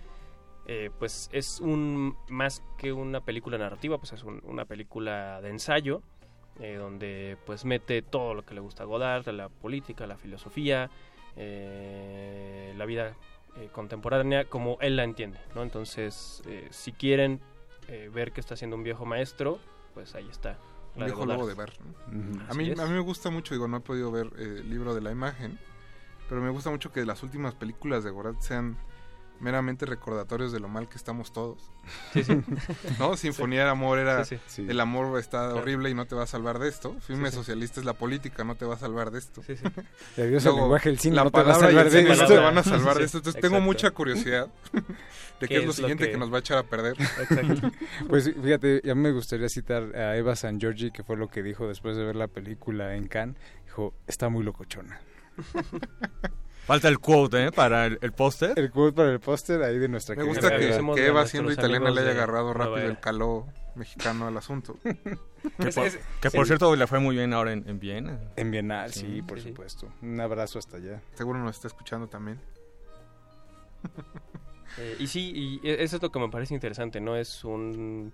Godard es un personaje de que ya ochenta y tantos años que hace una película que bien podría ser un veinteañero, entonces... De hecho, va- varios ventañeros se ven anquilosados en comparación, ¿no? Sí, sí, sí, sí. De hecho, Casi sí. Digo, había unas partes de, de Adiós al lenguaje que ya eran como pos, pos, pos, pos, este... Pos no sé pos qué. no sé qué. Pos No, eh, que es, pos todo. Se me fue el, la, es- pos Snapchat. No. Post Snapchat. Snapchat. Ah, Ah, ya, caray. claro. Pues un poco así. Digo, la otra... Digo, Jorge, tú ya la viste, por cierto. De nuevo volviste a ir a Francia. ¿Qué puede esperar la gente de esta película? Pues me- obviamente pueden esperar algo muy parecido a los trabajos ensayísticos de, de Godard. Aquí hay una, digamos que está dividida en cinco segmentos y el segmento más largo está dedicado al conflicto en el Medio Oriente, que ahí es donde hay como material original, digamos, bueno, material que filma este el mismo Godard y que el trabajo de color remite mucho al pintor, a un pintor que le gusta mucho a él, que es Gauguin. Hola, Eh, entonces ese es como el segmento más fuerte. Los otros van, este, por ejemplo, uno habla sobre la historia de los trenes en el cine, otro habla sobre el uso del, del, del audio y ahí hace un experimento con las pistas de audio. Por eso es una película o un ensayo o un trabajo, una obra que vale mucho la pena verse, pues en una sala de cine. No, y que me hace mucha, digo, sin haberla visto, me, hace mucho sentido que el, el jurado en Cannes no supo qué hacer. Dije, a lo mejor le damos un premio así. Ajá, la- la aparte, palmita. por si acaso, por si acaso después nos dicen así, como, "Uh, le debieron de haber dado un premio, bueno, aquí Para está". que, para que no digan que no le entendimos, Sí. ahí sí, está. sí, ¿Qué hubo? Un saludo a Kate Blanchett, que si no me equivoco fue jefa de ese jurado. Fue la presidenta de jurado. Así que Que para curarse en salud. Sí, ca- cada Sí. martes está aprendiendo. Sí, Nos sí, manda sí. un mensajito a la Kate. sí. Sí, ahí en, por internet nos está escuchando. Pero bueno, Julio, eh, ¿con qué cierra el bloque europeo? El Peral Silvestre de nuestro gran amigo turco Nuri Bilge Ceylan, que eh, es otra de esas... eh, a mí me gusta llamarle a sus, a sus películas, so- son épicas, ¿no? Eh, de alguna manera son épicas de, de la vida cotidiana eh, en, en su natal Turquía. Y pues acá va a ser la relación, relación padre-hijo. Eh, Doctor Negrete, no sé si también ya la vio. La pudimos ver en Morelia. Esta sí la vimos en esta la vimos en Morelia. Este, pero sí justo si ustedes, por ejemplo, vieron eh, Sueño de invierno, que fue la película anterior de Nuri Bilge Ceylan, esta película va sobre la misma línea, es está dividida como en digamos como en dos o tres eh, actos bastante largos. eh, y lo que hace en esta película es como trasladar las preocupaciones de una generación, la, misma del director, a una figura este, joven. Sí, justo como dices, es una película que trabaja mucho sobre la relación de padre-hijo, pero es, eh, es, una, es, una, es una película muy cargada en los diálogos, eh, es Como muy todo lo de Ceylan, ¿no? como todo lo de Ceylan. Pero aquí obviamente hay como una, una preocupación más cargada hacia esa parte, hacia el pesimismo, hacia el fracaso de toda una generación, concentrada en, en este joven.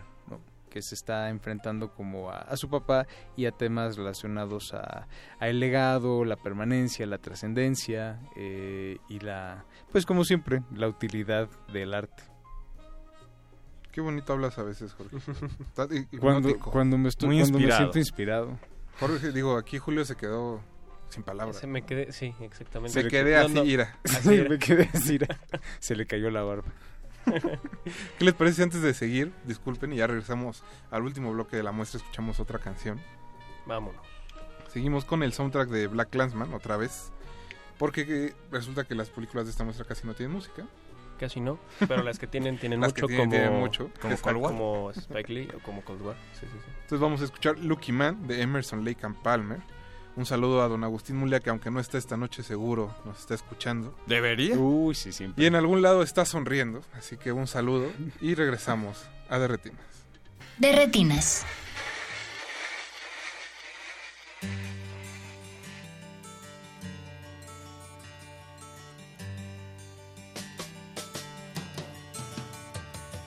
He had white horses and ladies by the score, all dressed in satin and waiting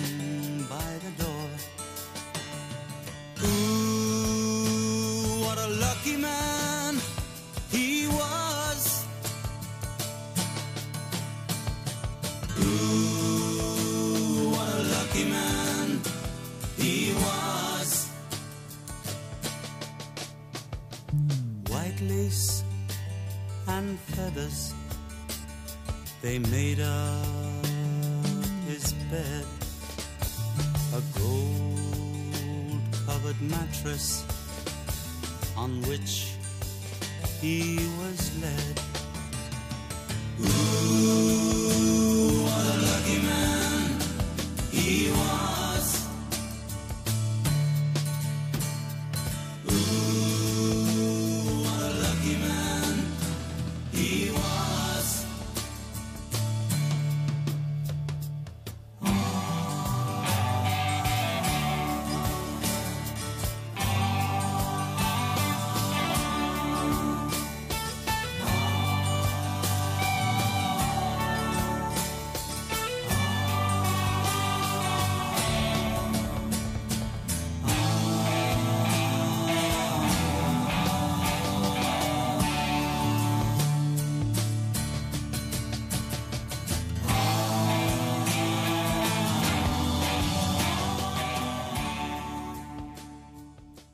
De retinas.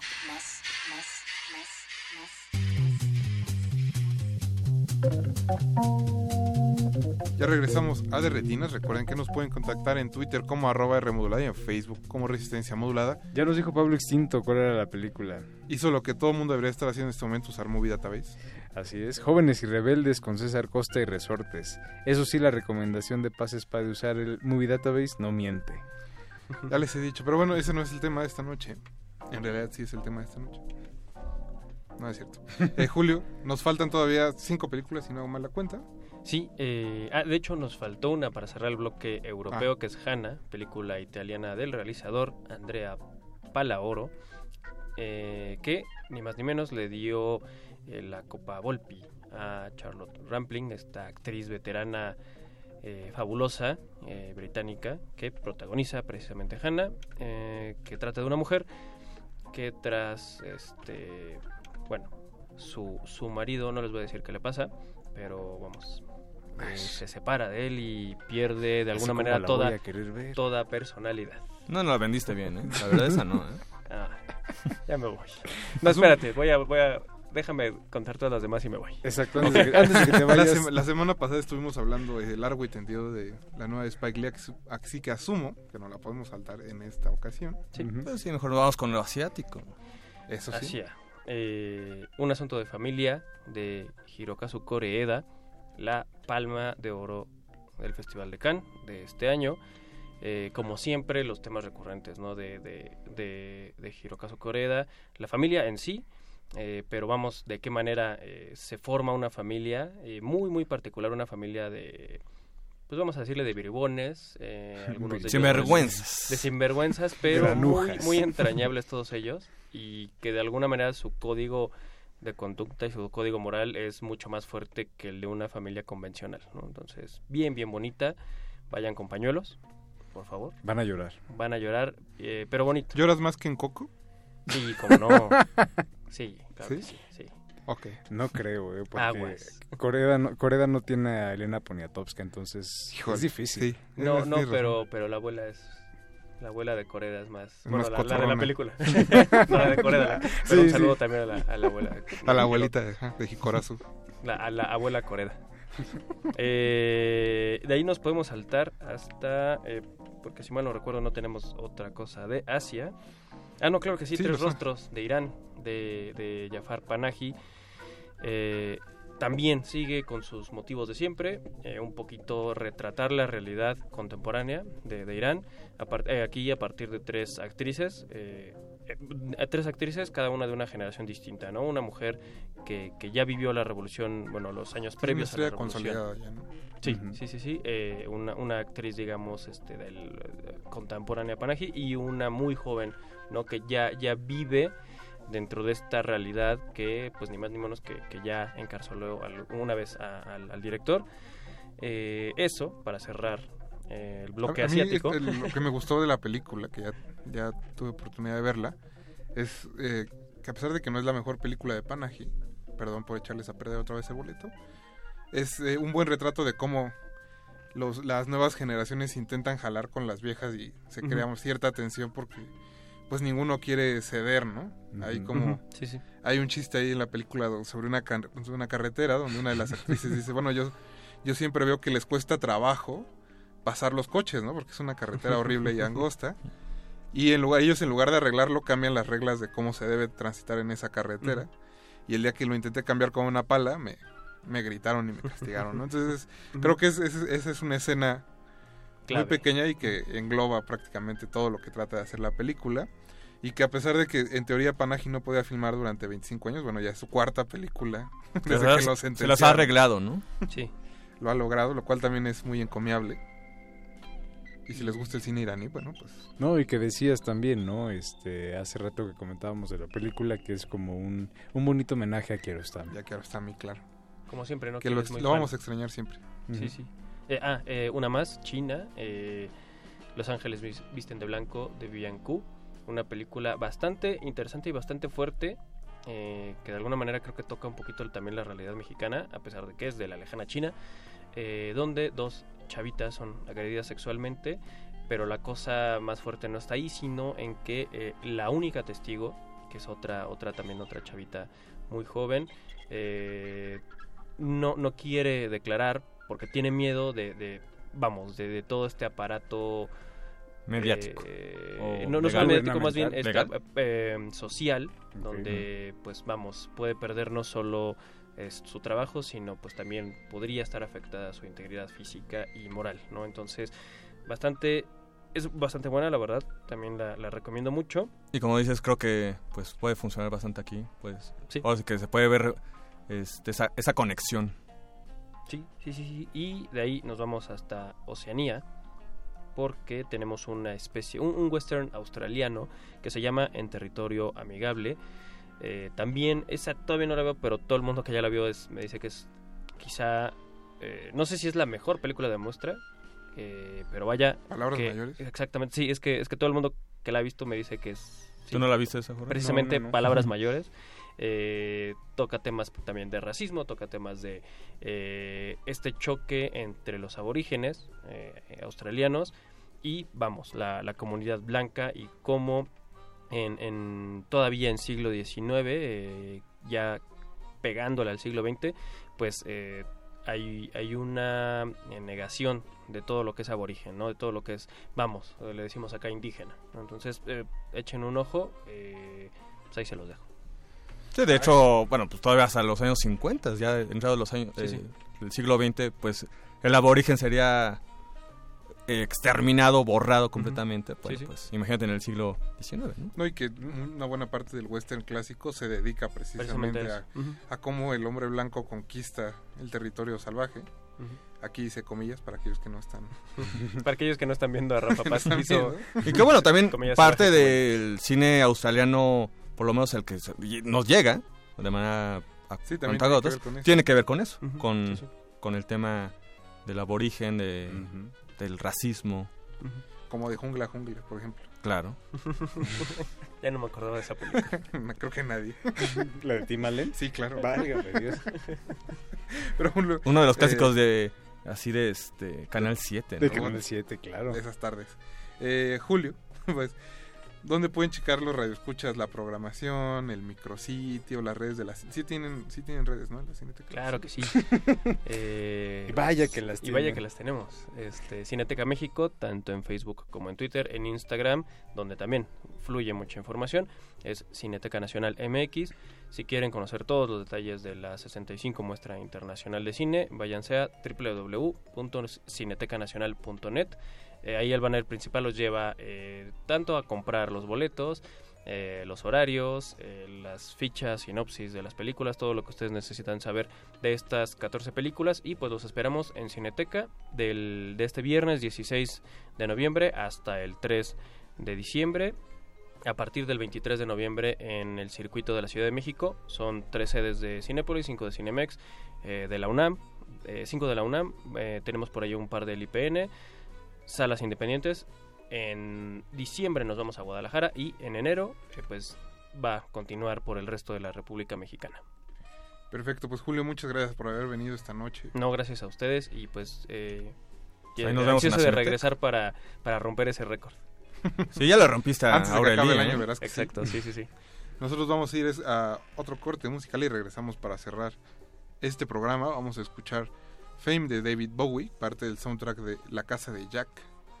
Esta nueva película de Von Trier que parece ser controvertida como todas. Llena de sangre y misoginia. Sí, no, Mucha no es de misoginia, Von Trier. Mucha misoginia. Para variar en Lars von Trier. El viejo confiable Von Trier. Así que vamos a ir a un corte y regresamos. De retinas. Makes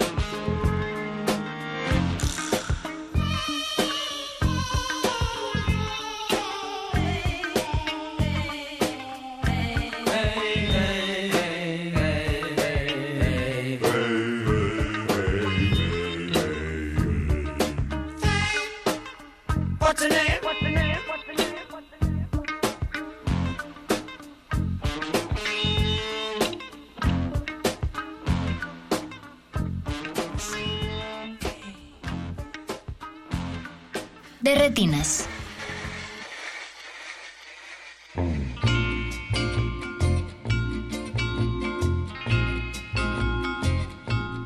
Ya estamos de vuelta en Derretinas y vamos a cerrar este programa platicando so- sobre el Festival Internacional de Cine con medios alternativos y para eso tenemos en la línea a su director Miguel Ángel Ramírez. Miguel, buenas noches. Buenas noches, ¿cómo están? Bien, bien, Miguel. Gracias por contestarnos la llamada. Cuéntanos un poco de qué se trata este festival, cómo se hace el cine de medios alternativos. Pues miren, eh, este año estamos en la tercera edición del festival, que se caracteriza porque es con medios, como nosotros decimos, alternativos, que son los eh, celulares, los eh, las tabletas, los drones y otros medios creativos. Entonces, para que puedan los cineastas eh, filmar sin tener un demasiado, o sea, sin tener un gran presupuesto, pero que tengan contenidos de calidad. Eso es lo que le llamamos nosotros alternativo, ¿no? O sea, es la innovación tecnológica. Ok. También eh, tengo entendido, Miguel, que tendrán varios programas y conferencias basados en el tema realidades inmensas. Inmersivas. Inmersivas. Es inmersas. Sí, de- hay una N, ¿no? Inmersas, porque es la tecnología inmersiva. Ujú. O sea, que son la realidad virtual, la realidad aumentada y los videos 360. Sí, vamos a tener eh, talleres muy, eh, muy interesantes y conferencias muy buenas. ¿Quiénes estarán Uno. participando? Estará en el, en- hay un taller de guion con medio, eh, desde la producción a la distribución con medios alternativos impartido por este Gabriel Reyes. Eh, estará el realidad virtual, una conferencia de realidad virtual con impacto social, que es con Roberto Cerdá, fundador del Instituto Mexicano de las Realidades Mixtas. Estará la directora del VR Fest, del Festival de Realidad Virtual de, de México, también dando, hablando sobre la industria, la, la industria de la realidad virtual acá en el país. Y también habrá otro sobre modelo de negocios con impacto social, digo, modelo de negocios en la realidad virtual con este Sergio Ramírez, que es un desarrollador y empresario mexicano. También habrá un taller de filmación con celulares, este con un grupo que se llama uh, Street Makers, que se caracterizan por hacer películas, bueno, cortos, cortillos para Instagram, para varias plataformas con, con dispositivos móviles. ¿Dónde pueden inscribirse nuestros radioescuchas a estos talleres o es de entrada libre? Eh, las proyecciones, o sea, las proyecciones que vamos a tener de películas son de entrada libre, son hasta a llenar cupo. Ajá. Eh, la- los talleres, eh, muchos ya están llenos, fíjate. Eh, bueno, las conferencias y talleres ya la mayoría están llenos, o sea, sí tuvimos una muy buena respuesta, entonces están llenos, pero pueden eh, eh, inscri- inscribirse en la página de Facebook que tenemos de- del festival y pueden tener una lista de espera por si se libera un lugar. Y también vamos a tener una una selección de, de cortometrajes de realidad virtual eh, de, do- de lunes a sábado en el en el MoveLab, que es una empresa de, de proyectos especiales sobre tecnología y realidades virtuales. Ujú. Ese va a ser de 12 a 8 de la noche, de jueves a viernes y el sábado a las de 12 a, a 6 de la tarde. También en Ciudad Futura va a haber eh, unas experiencias inmersivas ahí con la empresa Vortex, que van a poner unos unos cortos muy buenos sobre uno que se llama de la casa de Ana Frank y el otro es de eh, eh, una inmersión en un cuadro de Dalí, de Salvador Dalí, y otro es un uno de- del espacio, así con un astronauta que está en el espacio. Miguel, antes de que nos, se nos acabe el tiempo, ¿dónde pueden checar los radioescuchas? Toda la programación, las sedes, los horarios. Eh, puedes entrar a nuestra página es www.figmafest.org y ahí está toda la información en nuestras redes sociales o en la aplicación. Acabamos de sacar una aplicación para Android eh, de que se llama Figma 3.0 y estaremos del 21 al 24 de noviembre. Perfecto, Miguel, pues muchas gracias y nos estamos viendo durante A FICMA. ustedes, a ustedes muchas gracias. Hasta luego. Ese fue Miguel Ángel Ramírez, director de FICMA 3.0, que para aquellos que no lo sepan es el Festival Internacional de Cine con Medios Alternativos del 21 al 24 de noviembre, que se dará en la Ciudad de México. Con esto vamos a llegar al final de otro de Retinas. Muchas gracias por habernos estado escuchando. Muchas gracias a Andrés Ramírez que estuvo en los controles, Betox en la producción Eduardo Luis también en producción, Joder Javier Negrete. Gracias, Rafa. Buenas noches. Alberto Acuña Navarijo. Gracias, Rafa. Buenas noches. Nosotros vamos a dejar escuchando eh, parte así, del soundtrack de Cold War, que según la traducción del polaco, la canción se llama Dos Corazones. Que es como una canción típica de, de allá. Pero bueno, no sé qué versión sea porque hay Al una... parecer dicen que es la canción más feliz de Polonia, así que espero que lo disfruten. Escuchen. Pues, mm, a ver, igual los polacos entienden de otra manera la Pero felicidad. nosotros nos despedimos, los dejamos con El Calabozo de los Vírgenes. Con homenaje a, a Stan Lee. A Stan Lee y a Paco Chespirito. Así que no se despeguen. Hasta luego y nos escuchamos el próximo martes. De retinas.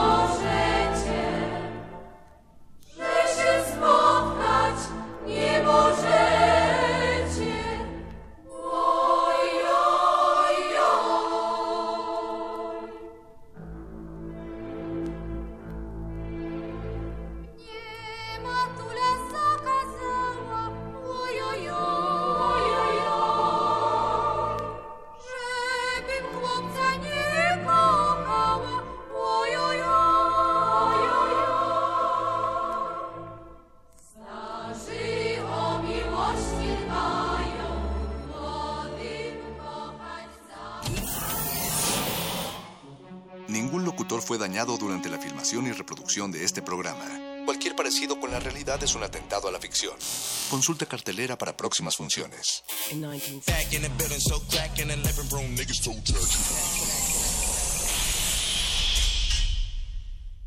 Resistencia modulada. La actividad que reúne los ideales de renovación y búsqueda en la música se personifica en nueve intérpretes seleccionados para ejecutar su sonido bajo dos directrices, experimentación y vanguardia. Radio UNAM y el Festival de Música Contemporánea Vértice te invitan a escuchar la transmisión especial del concierto del Ensamble Vértice, con tres piezas de contraste musical, pero similitud instrumental, conducido por Dulce Wet, el sábado 17 de noviembre, de las 16 a las 17.30 horas, por el 96.1 de FM. Composiciones en el filo de la innovación para mantenerte al filo de tu oído. Radio UNAM. Experiencia sonora.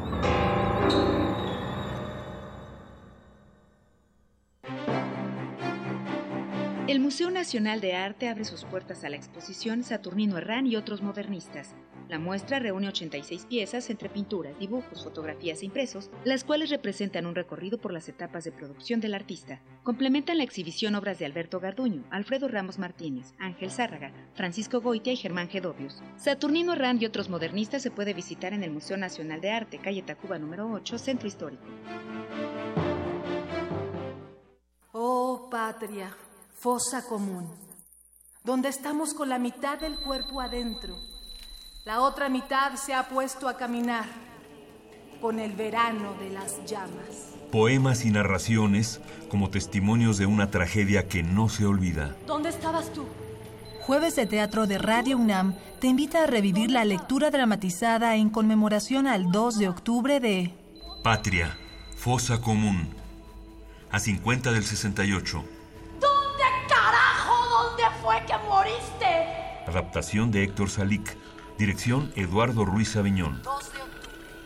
Halconazo, Aguas Blancas, Acteal, San Fernando. todos los jueves de noviembre a las 20 horas en la sala Julián Carrillo de Radio UNAM. Adolfo Prieto 133 en la Colonia del Valle, cerca del Metrobús Amores. Crece como un árbol en el tiempo, nos moja de vergüenza. Así pasen 50 años más, que siga sin olvidarse. Radio UNAM, Experiencia Sonora.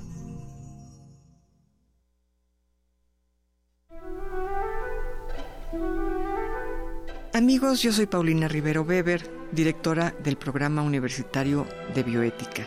Yo los invito a escuchar El Árbol de las Ideas, Arte, Ciencia y Filosofía para la Vida. Es una coproducción con Radio UNAM en donde dialogamos con algunas de las grandes mentes de la filosofía y las ciencias en México acerca de los temas más importantes en el campo de la bioética. No se lo pierdan todos los miércoles a las 4 de la tarde aquí por el 96.1 de FM Radio UNAM. Experiencia sonora.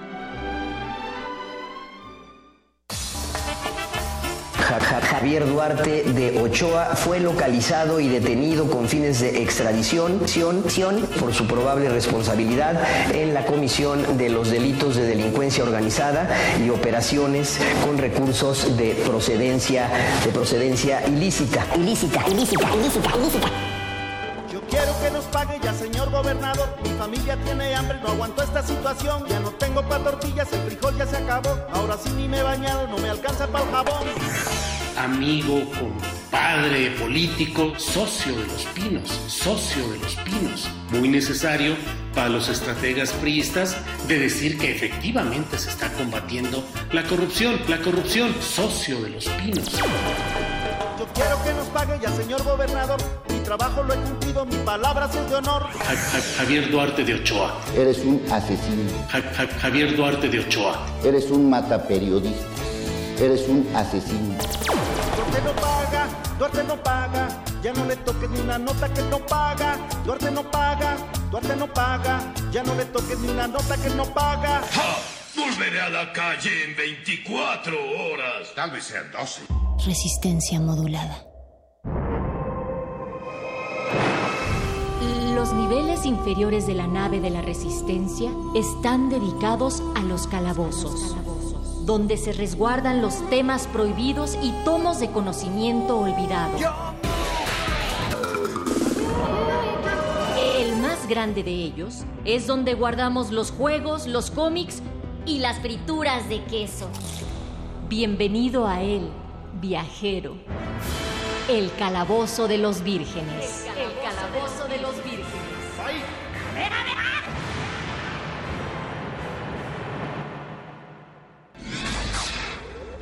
No puedo creer lo que me estás diciendo. ¿En tu realidad soy una criatura de ficción? Así es. Y yo soy un actor que te da vida en la televisión. Pero hay alguien que quiero que conozcas. Es el hombre que te creó para todos tus seguidores por todo el mundo. Y yo le dije a Jack que si su piel se volviera verde... Ah, ah, mm, disculpe, estoy buscando a un sujeto llamado Stan Lee. ¿Qué? Spider-Man.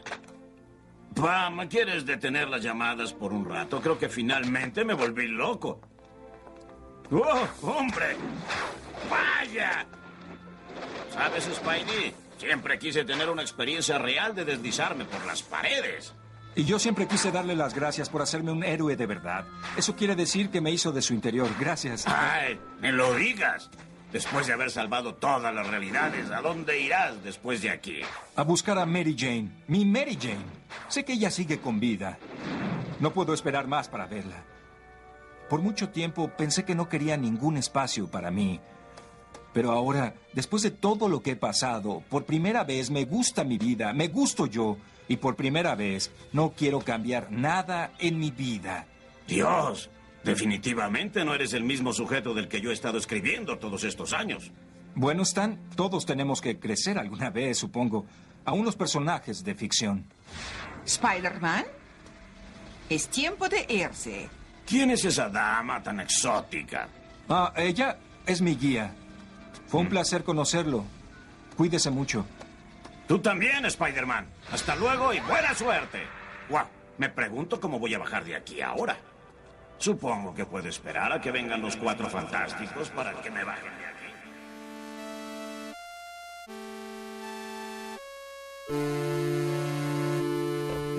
Amigos de Resistencia Modulada, muy buenas noches, bienvenidos al espacio consentido de la barra nocturna de su FM, el 96.1 Radio UNAM. Esto es el Calabozo de los Vírgenes, todo lo divertido, exótico, anecdótico y por supuesto maravilloso está aquí. Les doy la más cordial bienvenida a esta emisión en representación del ñoño Master, Mago Conde. Para mí es un placer darles la bienvenida a eh, el Bofes, García, el pangolín de la fuerza. Muy buenas noches a todos, queridos. Gabo Pérez, eh, nuestro explorador gráfico. ¿Qué tal? ¿Cómo están? Eh, por supuesto me presento, soy Oscar Sánchez, alias El Voice, el nigromante del sonido. Creo que así me puso mal. Sí, así, te, así te bautizaron para efectos de este calabozo. Y por supuesto también les doy la bienvenida a Jonathan, Jonathan Coutinho. Hola, muy buenas noches. Y a Marian Hurtado. Buenas noches. Eh, les debo decirles que ellos son los organizadores de eh, un evento muy especial que va a ocurrir próximamente, que es la noche de trivia de Star Wars. Pero antes escuchamos un pequeño audio en latino de El Hombre Araña. Eh, esa con Stan Lee. Con Stan Lee. Eh, este programa no podría comenzar sin, sin que los frikis de todo el mundo lamentemos terriblemente eh, el paso a mejor vida de Stan Lee, que es sin duda alguna uno de los iconos más importantes de la cultura friki. El mundo de hoy, simplemente así, no se entiende sin Stan Lee. O sea, el mundo de hoy, como lo conocemos, no se entiende sin Stan Lee. Es quizá de, dentro de nuestro ámbito de la cultura popular eh, uno de los personajes más importante, si no es que el más. Es decir, los superhéroes no serían lo que son si no fuera por él. Eso es bien importante. Y bueno, este programa no podía dejar de sumarse, ¿no? A la. Ahora sí que subirse al tren infinito de esto, pero es que es necesario porque sin duda alguna aquí hemos hablado de su obra casi casi noche tras noche. Siempre hay un pretexto para hablar acerca de los superhéroes de Marvel y esta, esta no será la excepción. Que sin duda habrá un antes y un después después de... Claro, no, también creo yo que todo lo, todo lo bueno, todo lo excelente, tiene que llegar a un fin también. Y a diferencia de los universos de los cómics y de todo lo que está allá afuera, que continúan y continúan y continúan para siempre, las grandes mentes también tienen que descansar, ¿no? Bueno, al menos en este universo, en esta, en esta, en esta eh, versión de esta realidad, seguramente en alguna otra ya revivió o no se murió simplemente. Lo estamos entrevistando en otro universo paralelo, aquí en Resistencia. Lo menos que sí nos duró fueron 95 años. Sí, ¿no? Sí. Pues, y sin duda el legado quedará para siempre y la pregunta quizá es un poco temprana, pero ¿cuánto faltará para ver al próximo Stan Lee? ¿Qué opinas, María? No lo sé, espero que sea pronto. yo, más bien tengo fe en que no, es decir, que, no habrá otro Stanley, o sea, no, no, no, no puede haber otro Stanley, esas son las cosas que más marcan de personajes como él, que no, puede haber otro porque él lo hizo primero y él lo hizo mejor, eso es, insuperable, digamos. Bueno, sí, por supuesto. Pero bueno, les recordamos que estamos en redes sociales como arroba Rmodulada y en Facebook como Resistencia Modulada. Por el momento no podemos accesar al Facebook, pero haremos lo posible en este pequeño intervalo musical para poder este, conectarnos a nuestro tradicional Facebook Live y por supuesto recibir todos sus comentarios eh, sobre esta noche. Déjenos eh, qué opinan de la obra de Stan Lee, cuál es su personaje favorito, eh, cuáles son los cameos donde más lo recuerdan y por supuesto esas curiosidades que iríamos dilucidando, además de la charla que tenemos preparada sobre la noche de trivia de Star Wars. Así es que, si me lo permiten, podemos ir a la primera rola que nos dejó aquí el buen Mario Conde, que lo abrazamos de donde quiera que esté. Y si el buen Betoques, que saludamos en la producción, y a Andrés Ramírez en la operación técnica, a Alba Martínez, que ya se despide, eh, podemos soltar la primera, la rola, y regresamos aquí al Calabozo de los Vírgenes.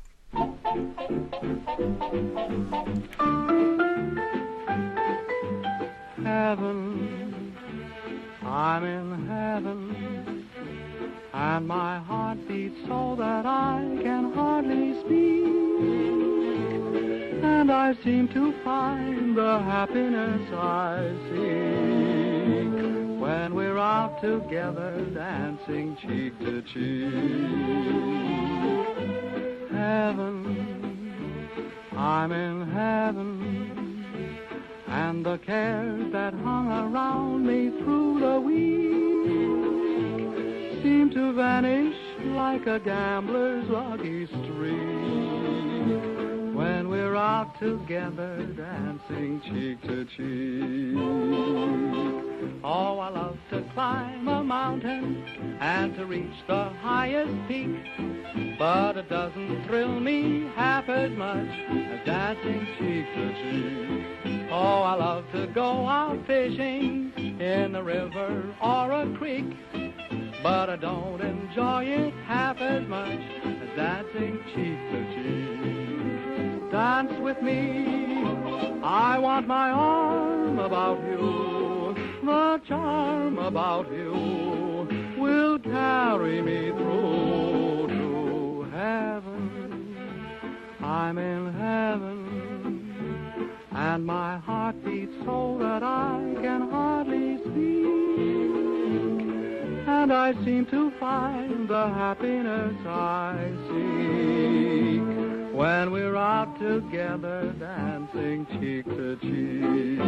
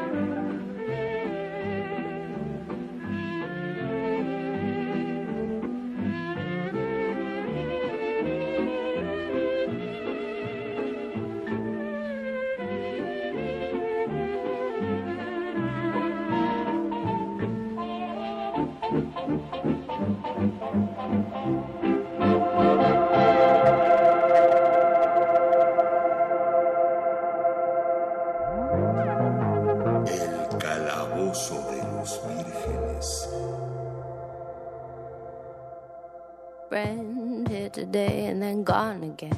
A good time girl.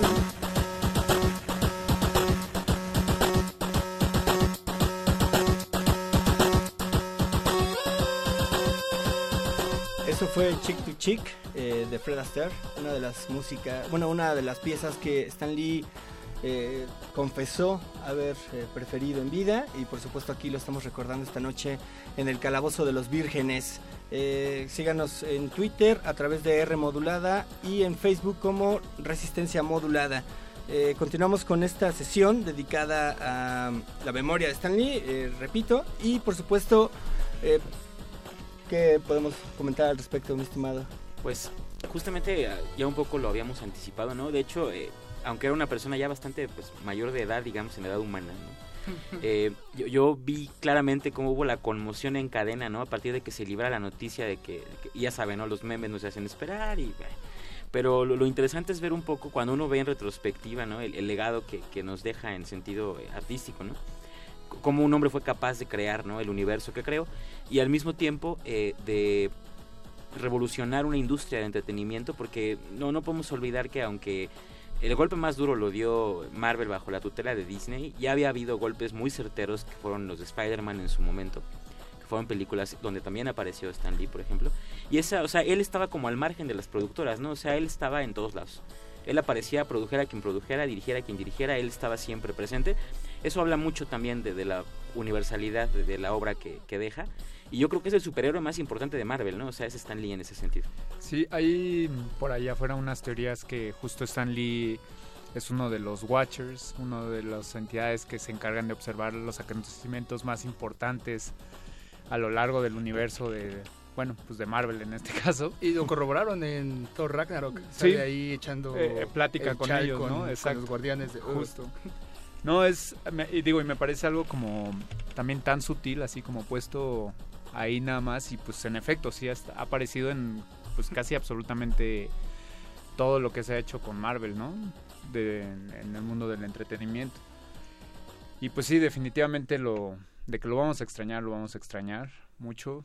Me hubiera gustado ver más, ver más cameos de él todavía.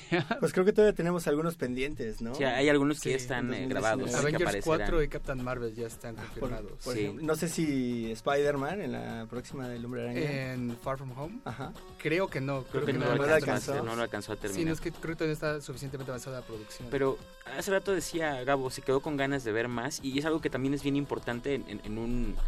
Me voy a tomar la licencia en este espacio de llamarle artista. Yo sé que para ustedes no es ningún conflicto, habrá gente para quien sí. Pero, o sea, justamente creo que una cosa muy importante de su trabajo es que ya, ya no es necesario él para que continúe y crezca. O sea, la, la obra está tan consolidada y ha sido tan libre desde el principio.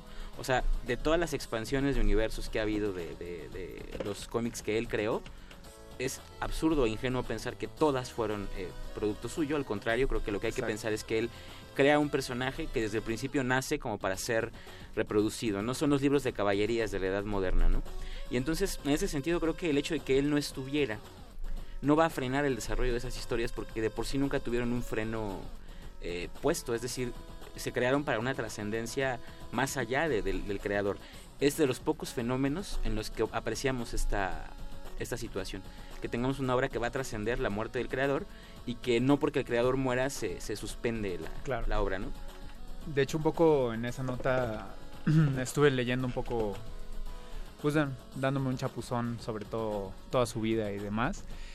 Y algo que se me hizo bien interesante es que cuando empezó a crear eh, estos superhéroes y empezó a ver como una agenda más constante de, de producir tiras cómicas, involucrar cómics más largos y más extensos, él no se veía con el tiempo suficiente de lograrlo. Entonces muchas veces les decía a los ilustradores, tú hazte las viñetas, esta es la idea general de lo que va a suceder, deja las burbujas y yo después las relleno.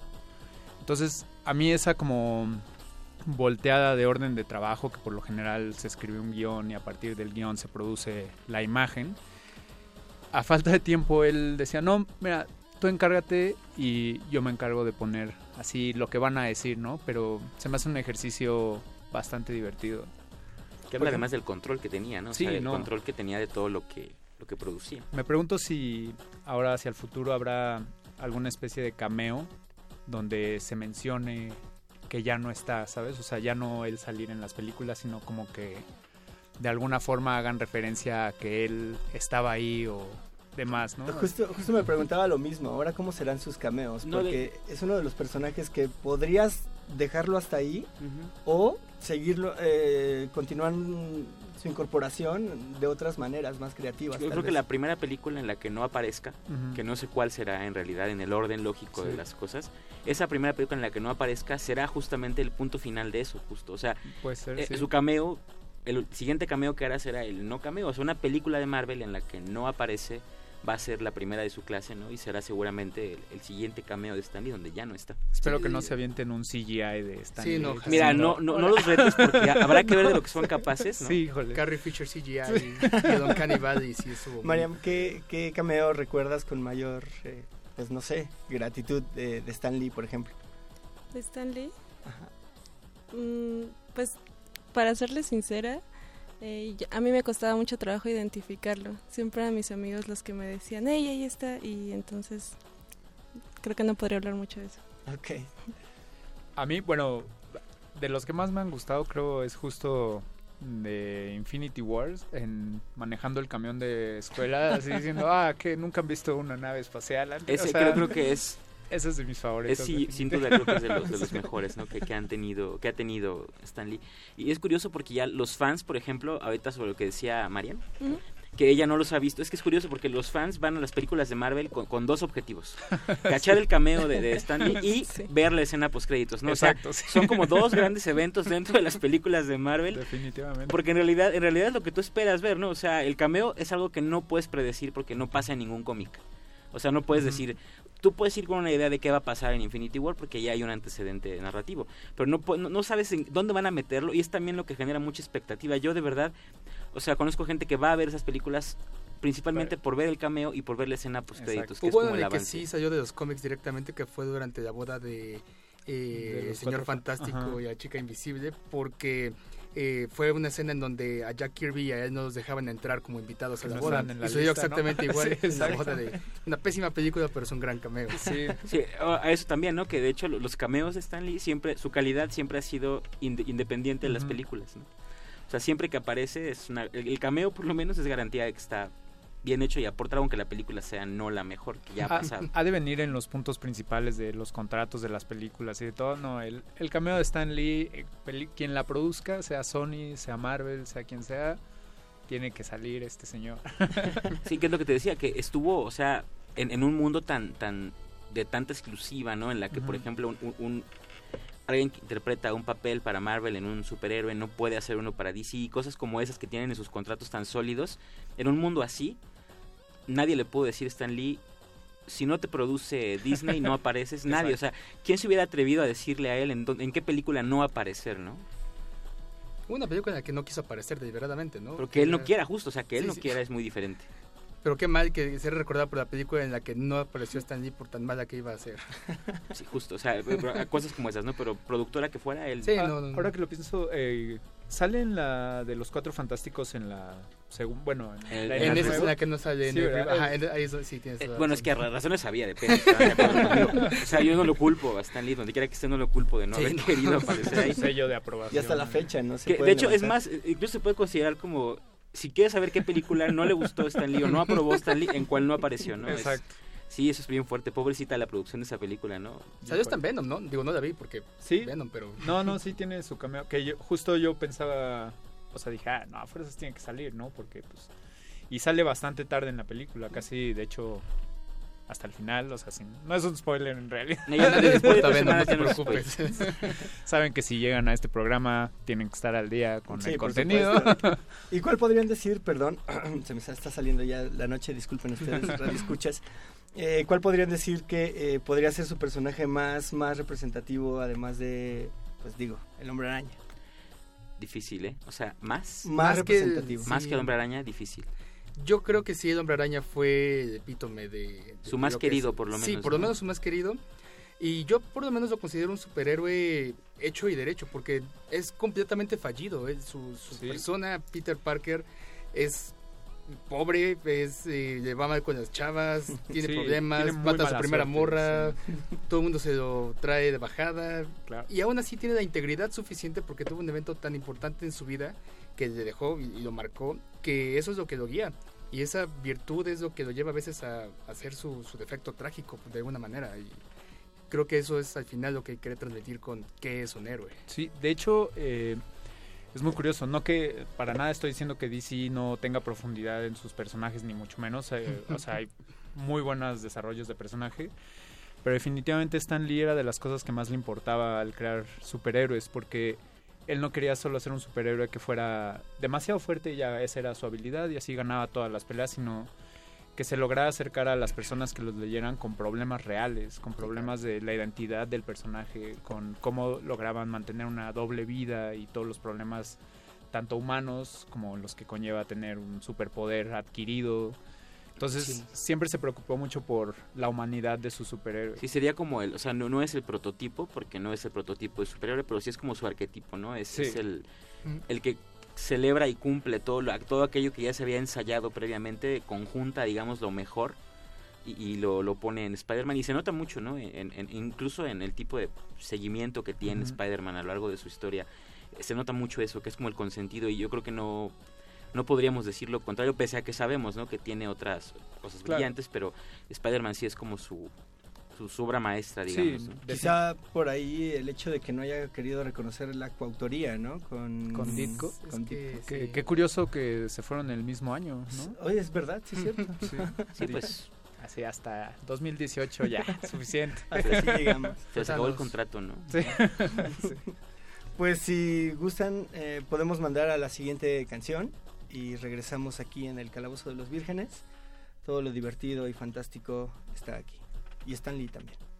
Seguro sí. Friend here today and then gone again.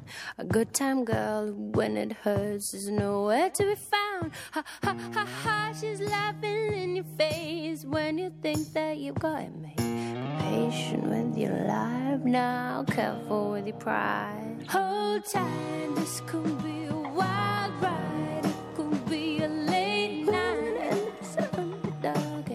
gonna be the lucky one? Hold tight. This could be a wild ride.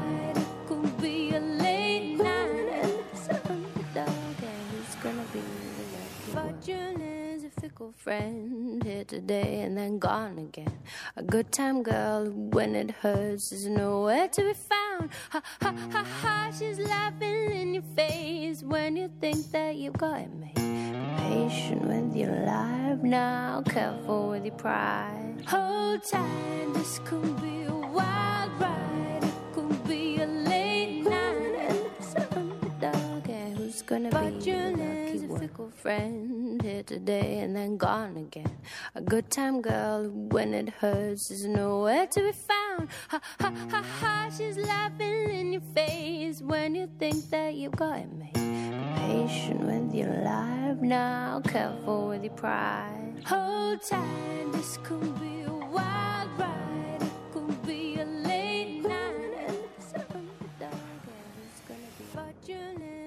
Fickle friend here today and then gone again. A good time girl when it hurts is nowhere to be found. Ha ha ha ha, she's laughing in your face when you think that you've got it made. Patient with your life now, careful with your pride. Hold tight, this could be a wild ride. It could be a late night and it's. And who's gonna be the lucky one? Hold tight, this could be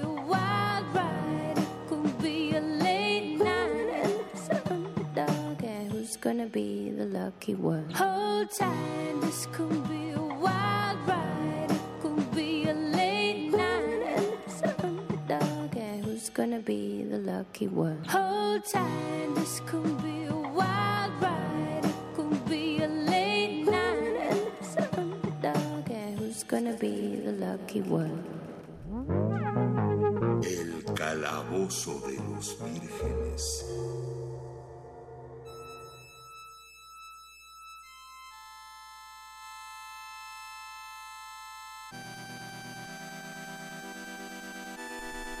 Regresamos aquí al Calabozo de los Vírgenes esta noche de 13 de noviembre, martes 13. Tan, tan, tan, Ah, mira, martes justo. 13. A las 22.30 aquí en la Ciudad de México. Les recordamos que estamos en resistencia modulada a través del 96.1 de su FM. Eh, lo que escuchamos fue Lucky Man. Y bueno, creo que dejamos un punto suspensivos eh, en el tema de Stan Lee. Lamentamos su muerte, eh, al igual que todos ustedes del otro lado de sus bocinas. Pero nos concentramos en nuestros invitados de esta noche. eh, que nos vienen a platicar sobre la noche de trivia de Star Wars. Aquí Jonathan, Jonathan perdón, y Marian Murtado. Eh, bienvenidos nuevamente, ya han estado involucrados en esta charla, pero cuéntanos de qué se trata esta noche de trivias. Pues yo soy Jonathan Cutiño y me recordarán de trivias como la noche de trivia Simpson. Y esta vez eh, decidimos hacerlo enfocado en Star Wars, que es otro de, los, de las grandes franquicias y de las grandes cosas que me interesan, me involucran. Perdón, y o- me han o- otra de las, no, es la, por favor. Habla con propiedad, Jonathan. Te lo pido en esta cabina. Es la franquicia. Sí, lo pueden atestiguar por mis tenis y mi playera y, Exacto, sí. y todo lo que traigo encima. Eh, bueno, aquí eh, hay algo muy importante que es eh, marcar que es una trivia enfocada en el antiguo canon. Porque ya ven que el fandom se dividió y las aguas se partieron y Disney vino a hacer lo que quiso con la compra de Star Wars. Sí. Y renombró todo lo que era el antiguo canon como Legends. Y Sí, como, no, este no, no había habido un cisma así desde que el catolicismo se separó. de- Sí. Es en serio. Sí, sí se pusieron bien luteranos estos monos. Sí, tú- sí, totalmente. ¿Tú, tú qué eres? ¿Tú, tú eres ortodoxo o eres protestante? No, yo soy ortodoxo. Ortodoxo también. Creo que esta cabina es ortodoxa. Yo soy ¿eh? Opus Dei Star Wars. o sea, Sí, si fuera el caso, claro, totalmente. Sí, no, definitivamente creo que sí, al menos yo, yo sí me- manejaba esta analogía cuando eh, sucedió que era como un nuevo león que llegaba a, a la manada y mataba a, todas las- a todos los cachorros que acababan de, de nacer de la descendencia anterior para meter a los suyos. Eso fue lo que hizo Disney y eso fue lo que, lo que sucedió y pues sí, o sea, ya es, su, ya, ya es su juguete, ya pueden hacer lo que quieran con él, pero los fans seguimos siendo fieles Claro, a ¿no? algunas cosas que pues fueron 30 años de historia, fueron 30 años de, de- de crear contenido, fueron 30 años de cómics, de novelas, de videojuegos y pues algún dato bien curioso es que el universo extendido precede a la primera película de Star Wars. Porque la versión novelizada de Star Wars salió en 1976 a finales de año por una cuestión de contratos, mientras que la película Star Wars salió en 1977. Entonces hay novelas de Star Wars antes de que exista Star Wars. Y son cosas que Disney no alcanza a ver y Disney no alcanza a ver que... eh, la gente está ahí, no nada más por las seis películas, sino por toda la, la mitopía que se construyó Sí, alrededor de y todo fíjate esto. que es curioso y, y esto me estaba conteniendo mucho para decirlo, pero eh, no me importa. Adelante, adelante. Le está ocurriendo algo, tristemente le está ocurriendo algo muy parecido al Wizarding World de Harry Potter. Eh, ya, ya tuve la oportunidad, por una cuestión súper chusca, pero tuve la oportunidad de, de ver ya Animales Fantásticos Viste la premier, ¿no? en la función de prensa, sí. y, y debo decir que, sin spoiler nada, ¿no? Pero creo que padece el mismo problema del canon, pues. Quienes leímos los libros vamos a llevarnos dos o tres golpazos duros en esta, esta versión nueva de este mundo mágico. Pero es curioso porque ayer mientras pensaba en eso, porque aunque no lo crean, pienso en esas cosas en algún momento de mi día, eh, me quedé pensando justamente en la analogía con Star Wars. Y creo que, bueno, yo como fan ortodoxo también de ambas sagas, eh, he tenido que volverme obligatoriamente flexible, ¿no? Porque al final o aceptas o, o reniegas, ¿no? Y por mucho que renegamos de episodios como el 8 o de Han Solo o lo que sea, al final vamos a ir a verlas corriendo al cine en cuanto salgan. Entonces es, es demasiada hipocresía para una sola persona, ¿no? Bueno, aquí en este caso eh, hay, un- hay intereses económicos de, de fondo muy severos y hay intereses políticos, incluso la agenda de Disney tiene muchísimo que ver. La, la- la política y las cuestiones sociales de alguna, de alguna manera han permeado en Star Wars al punto de decir, no, es que no les gusta Star Wars porque son antifeministas, o no les gusta Star Wars porque son de ultraderecha, o es, son los trolls de internet, o los rusos los que están boicoteando episodio 7, episodio 8, Han Solo. Y ha llegado a ese nivel de, eh, pues de segregación en, en- en- el fandom, algo que debería ser tan pues especial para todos. Sí, lo- siendo- algo, que debe unirnos, ¿no? Sí, Nos está exacto. separando. Pues, la fuerza es esa, es esa energía vital que nos une a todos. ¿Habrá una manera de recomponer el camino de cara a lo que viene para Star Wars? El regreso del Jedi. Tiene que regresar George Lucas a dirigir el timón, o si no, esto se va a caer. Kathleen Kennedy no ha hecho un buen trabajo. Diga lo que diga la gente allá afuera. Pueden buscarme en, en Facebook, en Twitter, quieren, pero Yo creo que no, ningún fan de Star Wars, fan, o sea, incluso si fuera la nueva ola, te, te podría criticar, porque incluso la decisión económica que tomaron después del fracaso de taquilla de Han Solo, que además no es que la película haya sido la mejor, o sea, no es Rogue One, Rogue One fue... No es Rogue One, pero sí es importante decir que eh, Disney tomó decisiones en función, por ejemplo, privilegiar Deadpool, ajá, privilegiar otros proyectos en cuanto a fechas, en cuanto a difusión, en cuanto a todo. Y por supuesto que Star Wars iba a sufrir las consecuencias de decisiones como esa. Es decir, el problema no es Han Solo, la película como tal, sino es un problema mucho más grande en cuanto a quién controla las franquicias. Y la decisión de cortar de tajo ¿no? los spin-offs de manera indefinida va a lastimar la, la saga, ya lastimó la saga. Ese tipo de decisiones que no ocurrían así. O sea, después del episodio 1, que, que fue un episodio súper polémico, ¿no? Eh, bien pudieron decidir cortar todo ahí y exiliar a Lucas a su rancho Skywalker, ¿no? Así como Yoda en el episodio 3. Y no, eh, deciden como pensar más en el fan que está esperando el 2 y el 3. Creo que Disney, pese a que diga lo que diga, no está pensando en los fans, está pensando como en un mercado nuevo, distinto al que ya tiene, claro. abarcar otro. Y eso, eso para mí es quizá arriesgándome igual a que me vayan a mentar la madre, cosa que no me importa. Eh, eh, es algo que, que me parece que sí está afectando la- las fran- y hay que ver qué lamento tener que decirle pero hay que ver qué va a pasar ahora cuando no está Stan Lee que es posiblemente quien pu- pudo haber contenido eso con Marvel a ver qué cuernos van a hacer ahora que la cabeza no está Exacto, es que con, con este tipo de, gracias. de historias tan llenas, tan completas, tan chidas, punto, es difícil, ¿no? O sea, a la hora de un cambio de, dueño, un cambio de director, un cambio de escritor, pues siempre el nuevo, alguien que recién recibió como el paquete, va a querer hacer un poco las cosas a su manera, cree que ciertos giros y ciertas decisiones van a mejorar y van a darle un nuevo aire. Pero es muy difícil, ¿no? Porque son historias ya tan marcadas, ya con una una saga de fans tan duro. Eh, Digo, por ejemplo, de los Simpsons también pasó lo mismo un poco, ¿no? Siempre pasa. Es difícil también tomar las riendas de proyectos tan grandes, ¿no? Entonces es- también es muy fácil que las cosas pues no funcionen cuando las fuerzas tanto, ¿no? Pero por ejemplo, hace rato platicábamos antes de entrar al aire que, por ejemplo, en el anime, que hay historias tan largas de 9, 10 años y que de Sí. alguna manera la trama se, se mantiene, ¿no? Y pues en estas historias occidentales que nos enamoran y nos apasionan, pues, pues el caso es diferente, ¿no? Sí, ta- también tiene un poco que ver eh, el hambre de, de la producción y del dinero y del spin-off y de la mercancía y de, de todo, ¿no? De querer más se pierde un poco la integridad, ¿no? O sea, Sí, claro, Star Wars siempre fue un producto y eso lo podemos reconocer a pesar de que Sí. era una de las grandes mitopías de la humanidad, siempre fue un producto, pero al menos era un producto que contaba una buena historia.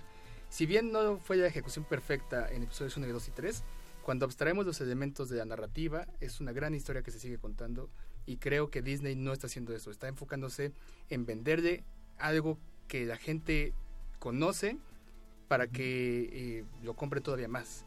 Claro. Entonces, están olvidándose de la parte que hace interesante Star Wars, esas diferentes niveles de lectura que tienen, elementos de diferentes eh, mitologías, de diferentes historias que la van alimentando, cuestiones religiosas incluso, y que le hablan tanto al niño como al adolescente, como al adulto, como al viejo, y Star Wars episodio 7, por ejemplo, no hace eso, se queda una lectura muy superficial, se puede comparar con una saga juvenil, es, está al nivel de, de Maze Runner o de este, The Hunger Games o cosas así, pues simplonas. Que, pero, pero fíjate que no habría sido negativo o grave esa perspectiva. Yo creo que, o sea, por supuesto que las cosas evolucionan y era un, destino lógico de Star Wars, la saga juvenil. El problema es que incluso en ese ámbito no, no supieron tomar la decisión firme entre, ok, vamos a cambiar la forma en la que hacemos Star Wars, pero al mismo tiempo dijeron, pero hay que hacer un montón de fanservice porque si no se nos van encima. y entonces tienes cosas en el episodio 7 que, que simplemente no cuadran porque están metidas con calzador.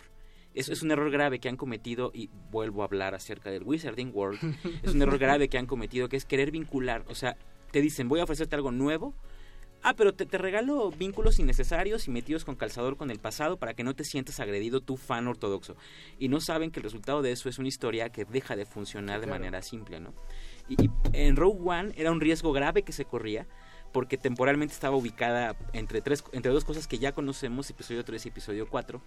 Y sin embargo, pese a la cara que has puesto hace un rato que lo mencioné, creo que lo logra con mucha integridad, pese a todo, pese al CGI de, de Lea, pese a cosas como esas Tarkin, ¿no? O sea, en CGI, pese a eso, pese a eso consiguen que tú quedes entendiendo y realmente si, si han hecho el ejercicio de verla ver esa película y acabando, luego luego poner el episodio 4, uno se asombra ¿no? de lo cuidadosos que fueron en, en que realmente parece que, que sí siguió la historia, ¿no? Eso no pasa en episodio 7, ¿no? Y mucho menos en el 8. Que eso tiene que ver, insisto, con públicos nuevos, pero no solamente fue quererlo volver una saga juvenil, que creo que sí están yendo hacia allá. Personajes como Finn lo demuestran. por supuesto. Finn y su amor con esta eh, tipa Con del Rey. episodio 8, ajá, no sé qué rayos. Y por ejemplo, ¿no? Eh, que se rumoraba tanto que eh, Ah, la Dameron China. era gay, por ejemplo, ¿no? Cosas como esta que, que cu- ¿cuándo hizo falta ese tipo de declaratorias en Star Wars? Y, y si, y si me, me van a decir que es que no había personajes así, perdón, Citripio. O sea, vean a Citripio. Era británico, ¿no? O sea, como quieran, vean a Citripio, vean el concepto de, de amor de los Jedi. O sea, híjole, de verdad que justamente esas reducciones que han hecho para intentar que cuaje en un mundo nuevo, es que no, es que ya era lo bastante universal como para que la gente... De, y a veces pienso que es también un ejercicio un poco mezquino porque subestiman a la juventud. O sea, creen que son incapaces de tener una buena historia. Era una de las historias más universales porque se nutría de todas las historias universales. Claro, Campbell, Wars. o sea, Sí, está Campbell supuesto, ahí, es- manualito. Es, Es el monomito campbelliano ahí hecho y derecho.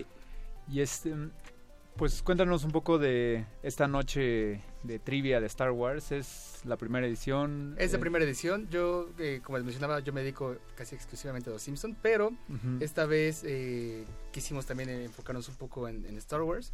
Va a ser el sábado 24 eh, a las 7 de la noche en este lugar llamado Craft Society MX, que está en, en la Roma, el circuito, en la Roma, sí, en Roma Condesa. En la Roma, sí, creo que sí. Eh, bueno, están todos los detalles también en la página de Facebook, en, el, en el evento, perdón. Es como eh, trivia de Star Wars, antiguo canon.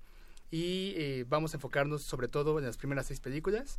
En Clone Wars de Tartakovsky, obviamente. Uf, eh, justo hablando de los spin-offs hace ratito, un poco, ese sí, mis respetos, qué bien bajado está ese balón. Es un dios de la animación. Qué bueno que lo incluyes. En sí, no, es que no, no podría, no, es, sí, sí, sí, es una maravilla de la narrativa. Yo esperaba una semana entera para cinco minutos ver qué iba a pasar en el siguiente capítulo. Eh, vamos a hablar un poco de videojuegos de Lucas de LucasArts, perdón. eh, Cotor, o sea, toda la parte de Vieja República. Ay, Shadow la, of, of también hay preguntas de, de los videojuegos y demás. Sí, vamos, o sea, no, no muy clavadas, pero sí vamos a enfocarnos en tocar en algunas cosas de personajes importantes que también permean en nuevos episodios. No sé, hablar de Exarcun, hablar de Ulrich oh, Droma, hablar de Darth Bane. Eh, vamos a tratar de también eh, explorar un poco de los cómics. Yo sé que es un poco ya más clavado, cómics y novelas. Eh, pero sí, también algo, no sé, Heredero del Imperio, Crimson Empire, cosas por el estilo. Entonces, okay. Ah, perdón, perdón. Eh, para los que no estamos como tan inmersos, tal vez puede sonar un poco absurdo, pero siempre es importante recalcarlo. Eh, los que no estamos tan inmersos en lo que es una noche de trivias, ¿cómo es la dinámica? ¿Cómo nos inscribimos y ya estando ahí, cómo, cómo interactuamos o cómo participamos? Eh, nos dan una lotería, un bingo, un cuestionario. ¿Podrías platicarnos un poco y describirnos la dinámica de estas noches? Sí, claro. Eh, es tomado de la tradición de las trivia nights de los, pubs y de bares en países, sobre todo de tradición anglosajona, en el que la gente eh, en la noche se reúne por equipos y eh, un host hace preguntas, normalmente por, por premios o por gloria, pero también por premios. sobre todo la gloria. Sí, sobre, todo la gloria. Entonces las, las, personas contestan y hay de diferentes tipos, de eh, eh, cultura general, de películas, de temas específicos y hay algunos fandoms que se dedican a hacer noches de trivia de este tipo. en este caso se reúnen personas, eh, ya sea una sola persona o en equipo de hasta cinco. Se hacen preguntas, se contestan todos de manera simultánea por medio de pizarrones, todo por escrito, para que sea legal y no hay de que yo dije primero, ¿no? Pero todos los que tengan... Sí, no, el criterio... Sí, exacto. Entonces, pizarrones arriba y eh, el primer equipo que llega a 50 puntos va a ser el ganador. Y pues la verdad es que, al menos con mi experiencia en las últimas 10 noches de trivia de los Simpsons, 9, 10, ha sido que la gente va a desahogarse. Es un fandom que quiere estos espacios, que grita estos espacios y cuando se los das, pues se divierten como, como nunca. Ahora, lo interesante de esto es que eh, lo que vamos a recaudar de fondos va directamente para eh, una cuestión de que les va a hablar Mariana en este momento. Bueno, hola otra vez a todos. Pues sí, nosotros eh, somos un grupo de estudiantes y profesores de filosofía de la UNAM, de licenciatura y posgrado. Y eh, nosotros organizamos pues cursos de filosofía en general y lo que queremos es que los fondos que se recauden en esto, que pues obviamente no, no tiene el objetivo de lucrar con ello, es que sean directamente para la organización de los cursos. Nosotros nos interesa mucho eh, vincular esta parte de los estudiantes de filosofía con los fans de, de Star Wars y, y, de cómics y todo, porque hay, hay mucha relación, ¿no? Por ejemplo, en el masdeísmo, ¿no? Que, está presente en Star Wars.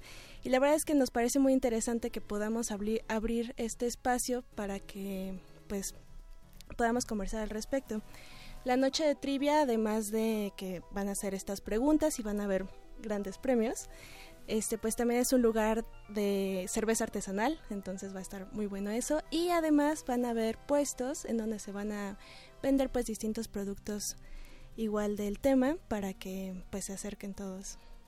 Buenísimo. Pues está muy bien y mientras preparamos ya la recta final del Calabozo de los Vírgenes, ¿qué les parece si vamos a una rola y regresamos para que Jonathan y Mariam nos terminen de contar y por supuesto ustedes puedan participar en esta noche de trivia? Exacto, detalles y cosas como, cuándo, dónde y así. Y antojarnos, por ejemplo, qué premios va a haber. Ah, por y por supuesto si al final habrá alguien ofrendado en sacrificio por su, Cada una por de, su ignorancia. De las buenas hacer comida de banda. Su falta de fe me parece sí. perturbadora. Vamos con esto y regresamos. En el Calabozo de los Vírgenes, todo lo divertido, fantástico y galáctico está aquí.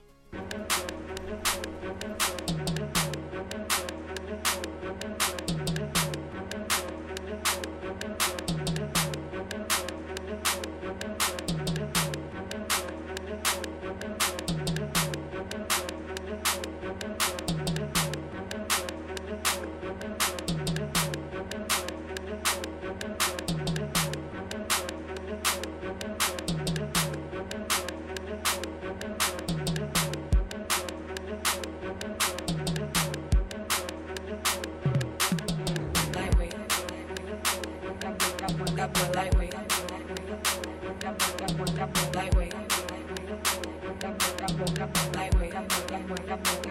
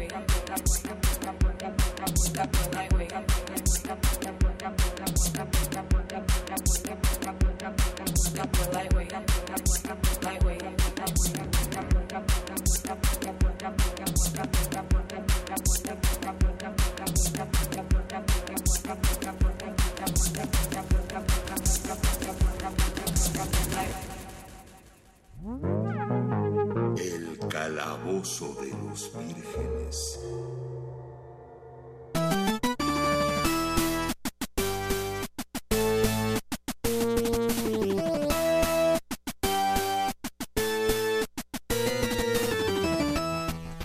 Acabamos, acabamos de escuchar Lightweight de Cake Dog, por lo que me informa Betoques, que se parecía mucho a Duel of Fates, pero qué diablos. Pero en versión Ibiza, ¿no? Ajá, como versión para, para millennials en Ibiza, ¿no? Continuamos aquí en el Calabozo de los Vírgenes. Qué bueno que siguen con nosotros aquí a través del 96.1 de FM. Radio UNAM, estamos entrando a la recta final de este entretenido y divertido programa.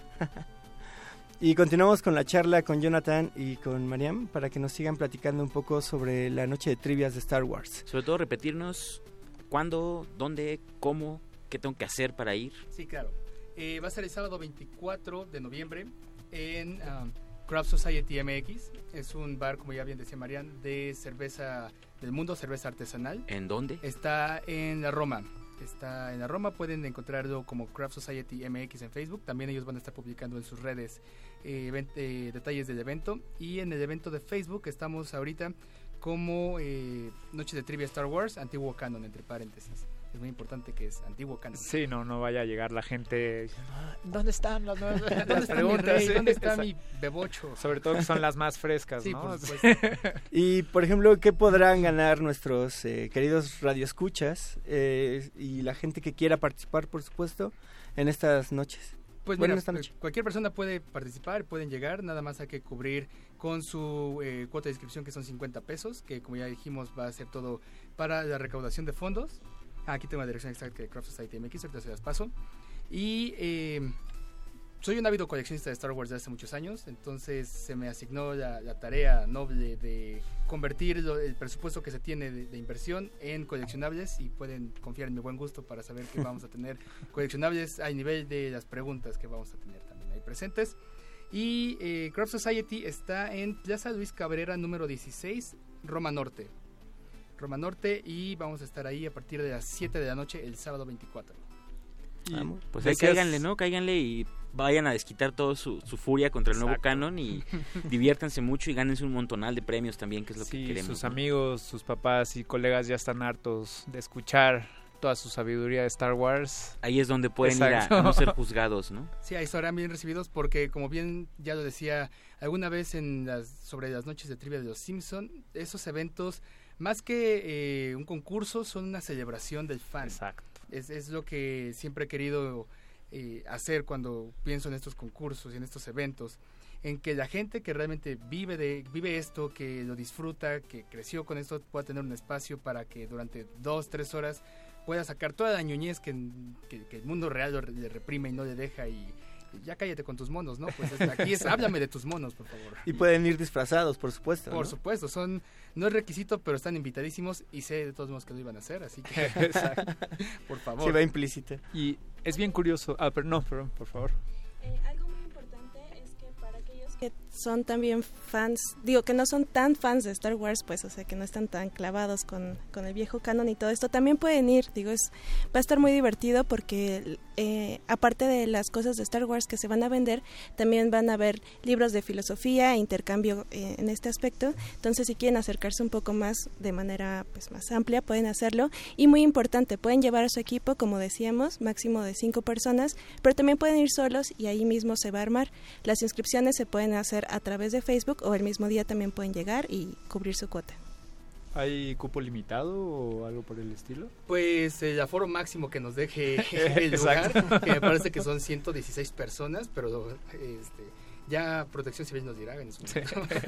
Pero sí, la verdad es que mientras más vayan, mejor. Vamos a anunciar cuando ya tengamos un registro, un preregistro lleno. O Claro, sí. eh, en, en ese momento se dirá, oigan, ¿saben qué? Ya, ya no podemos dar de su mesa, pero ojalá todos se animen a ir. Sí. Ojalá mientras más personas vayan, más divertido se pone. Que sea un éxito, ¿no? Para que haya más de Sí, por supuesto. Y sobre todo hacer estas, eh, estos cortes, eh, es- estos puntos de encuentro entre cuestiones filosóficas, cuestiones eh, de la cultura pop, que vean y volteen para que no, no crean que es cosa de ñoños nada más, sino que sí hay algo de carnita detrás. Y creo No, que por esto- este tipo de cosas sirven mucho para que el público en general vea Star Wars y la cultura pop como algo más allá. Ahí luego rífate una de Tolkien, ¿no? Y luego una de Harry Potter también. como- Con Tolkien es complicado porque ahí sí me tendría que meter con la sociedad y la sociedad pues sí es un poco... ¿Se pone exigente? es un poco exigente y la verdad yo no me siento de altura y sí. ¿Con la Tolkien Dilly? Ajá. Bueno, pero bueno, pues colaborar, ¿no? Pues Es decir, nada más es para trabajar en conjunto, no necesariamente hay que confrontar, no podemos jalar para el mismo lado. Sí, por supuesto. Pero sí, Star Wars y los Simpsons sí te los domino de arriba para abajo, pero Tolkien no me siento pues, lo suficientemente preparado y creo que puedo reconocerlo. Me gusta mucho, pero no estoy a la altura. Y para poner un poco como en contexto a los que nos están escuchando y para que se puedan anticipar un poco, ¿tendrás alguna pregunta de ejemplo, algo de lo que puedan esperar ahí más o menos? Una pregunta de ejemplo. Digo, yo no sé si me voy a atrever a responder nada. Quedamos bastante Tal vez el humillados la pangolín de la fuerza pasada. pueda ser más fuertes en esta ocasión. Ok, eh, puedo preguntar, por ejemplo, de quién son los órganos con los que se hizo eh, el general Gribus. Ok. Y yo, yo no lo sé ahora mismo, tendría que volver a... ¿Sí? Definitivamente Sí, de alguien. las películas, eso es ya universo expandido. Se los, Sí. se los dejo si quieren, no sé si los contestan por Facebook. Puede ser. A ver si, si la gente ahí da alguna respuesta, pero son preguntas que uno no se hace cuando ve las películas, pero que si se Exacto. clava un poquito es como, ah, con que salió de este lado. Oye, ¿y este personaje que Sí, ta- también eso es bien interesante de las noches de trivia, ¿no? Que uno cree saber mucho, pero cuando llegas como que la mente en blanco. Es como cuando haces ejercicios en, en clase y todo sale bien, pero el día del examen te ponen Exacto. las cosas de verdad y Pues Jonathan Coutinho, Marian Hurtado, muchas gracias por habernos acompañado esta noche en el Calabozo de los Vírgenes. no, gracias por recibirnos. Lamentablemente el tiempo se nos ha acabado, como es siempre en la radio. Agradezco al Bofes García, el pangolín de la fuerza, Muchas gracias. y a Gabo Pérez, el explorador gráfico. Gracias, gracias. Yo soy Oscar Sánchez, alias el Voice, el nigromante del sonido.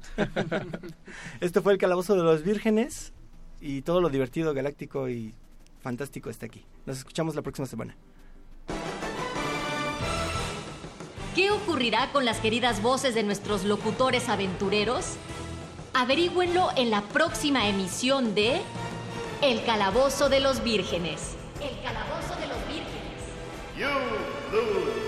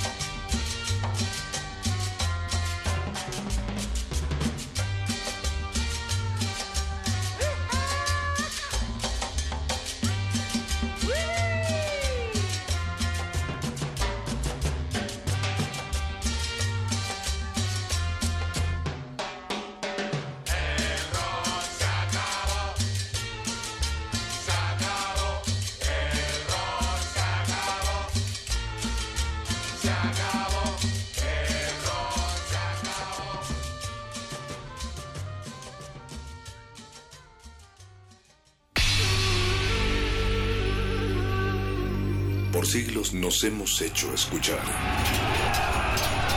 Nacimos como parte de esa inmensa mayoría.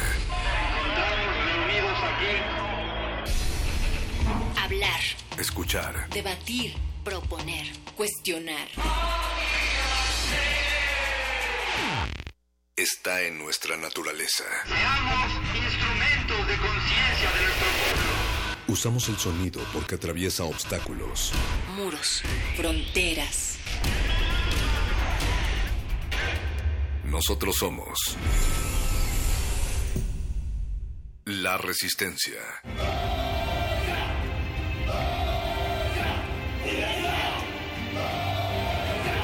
Resistencia modulada.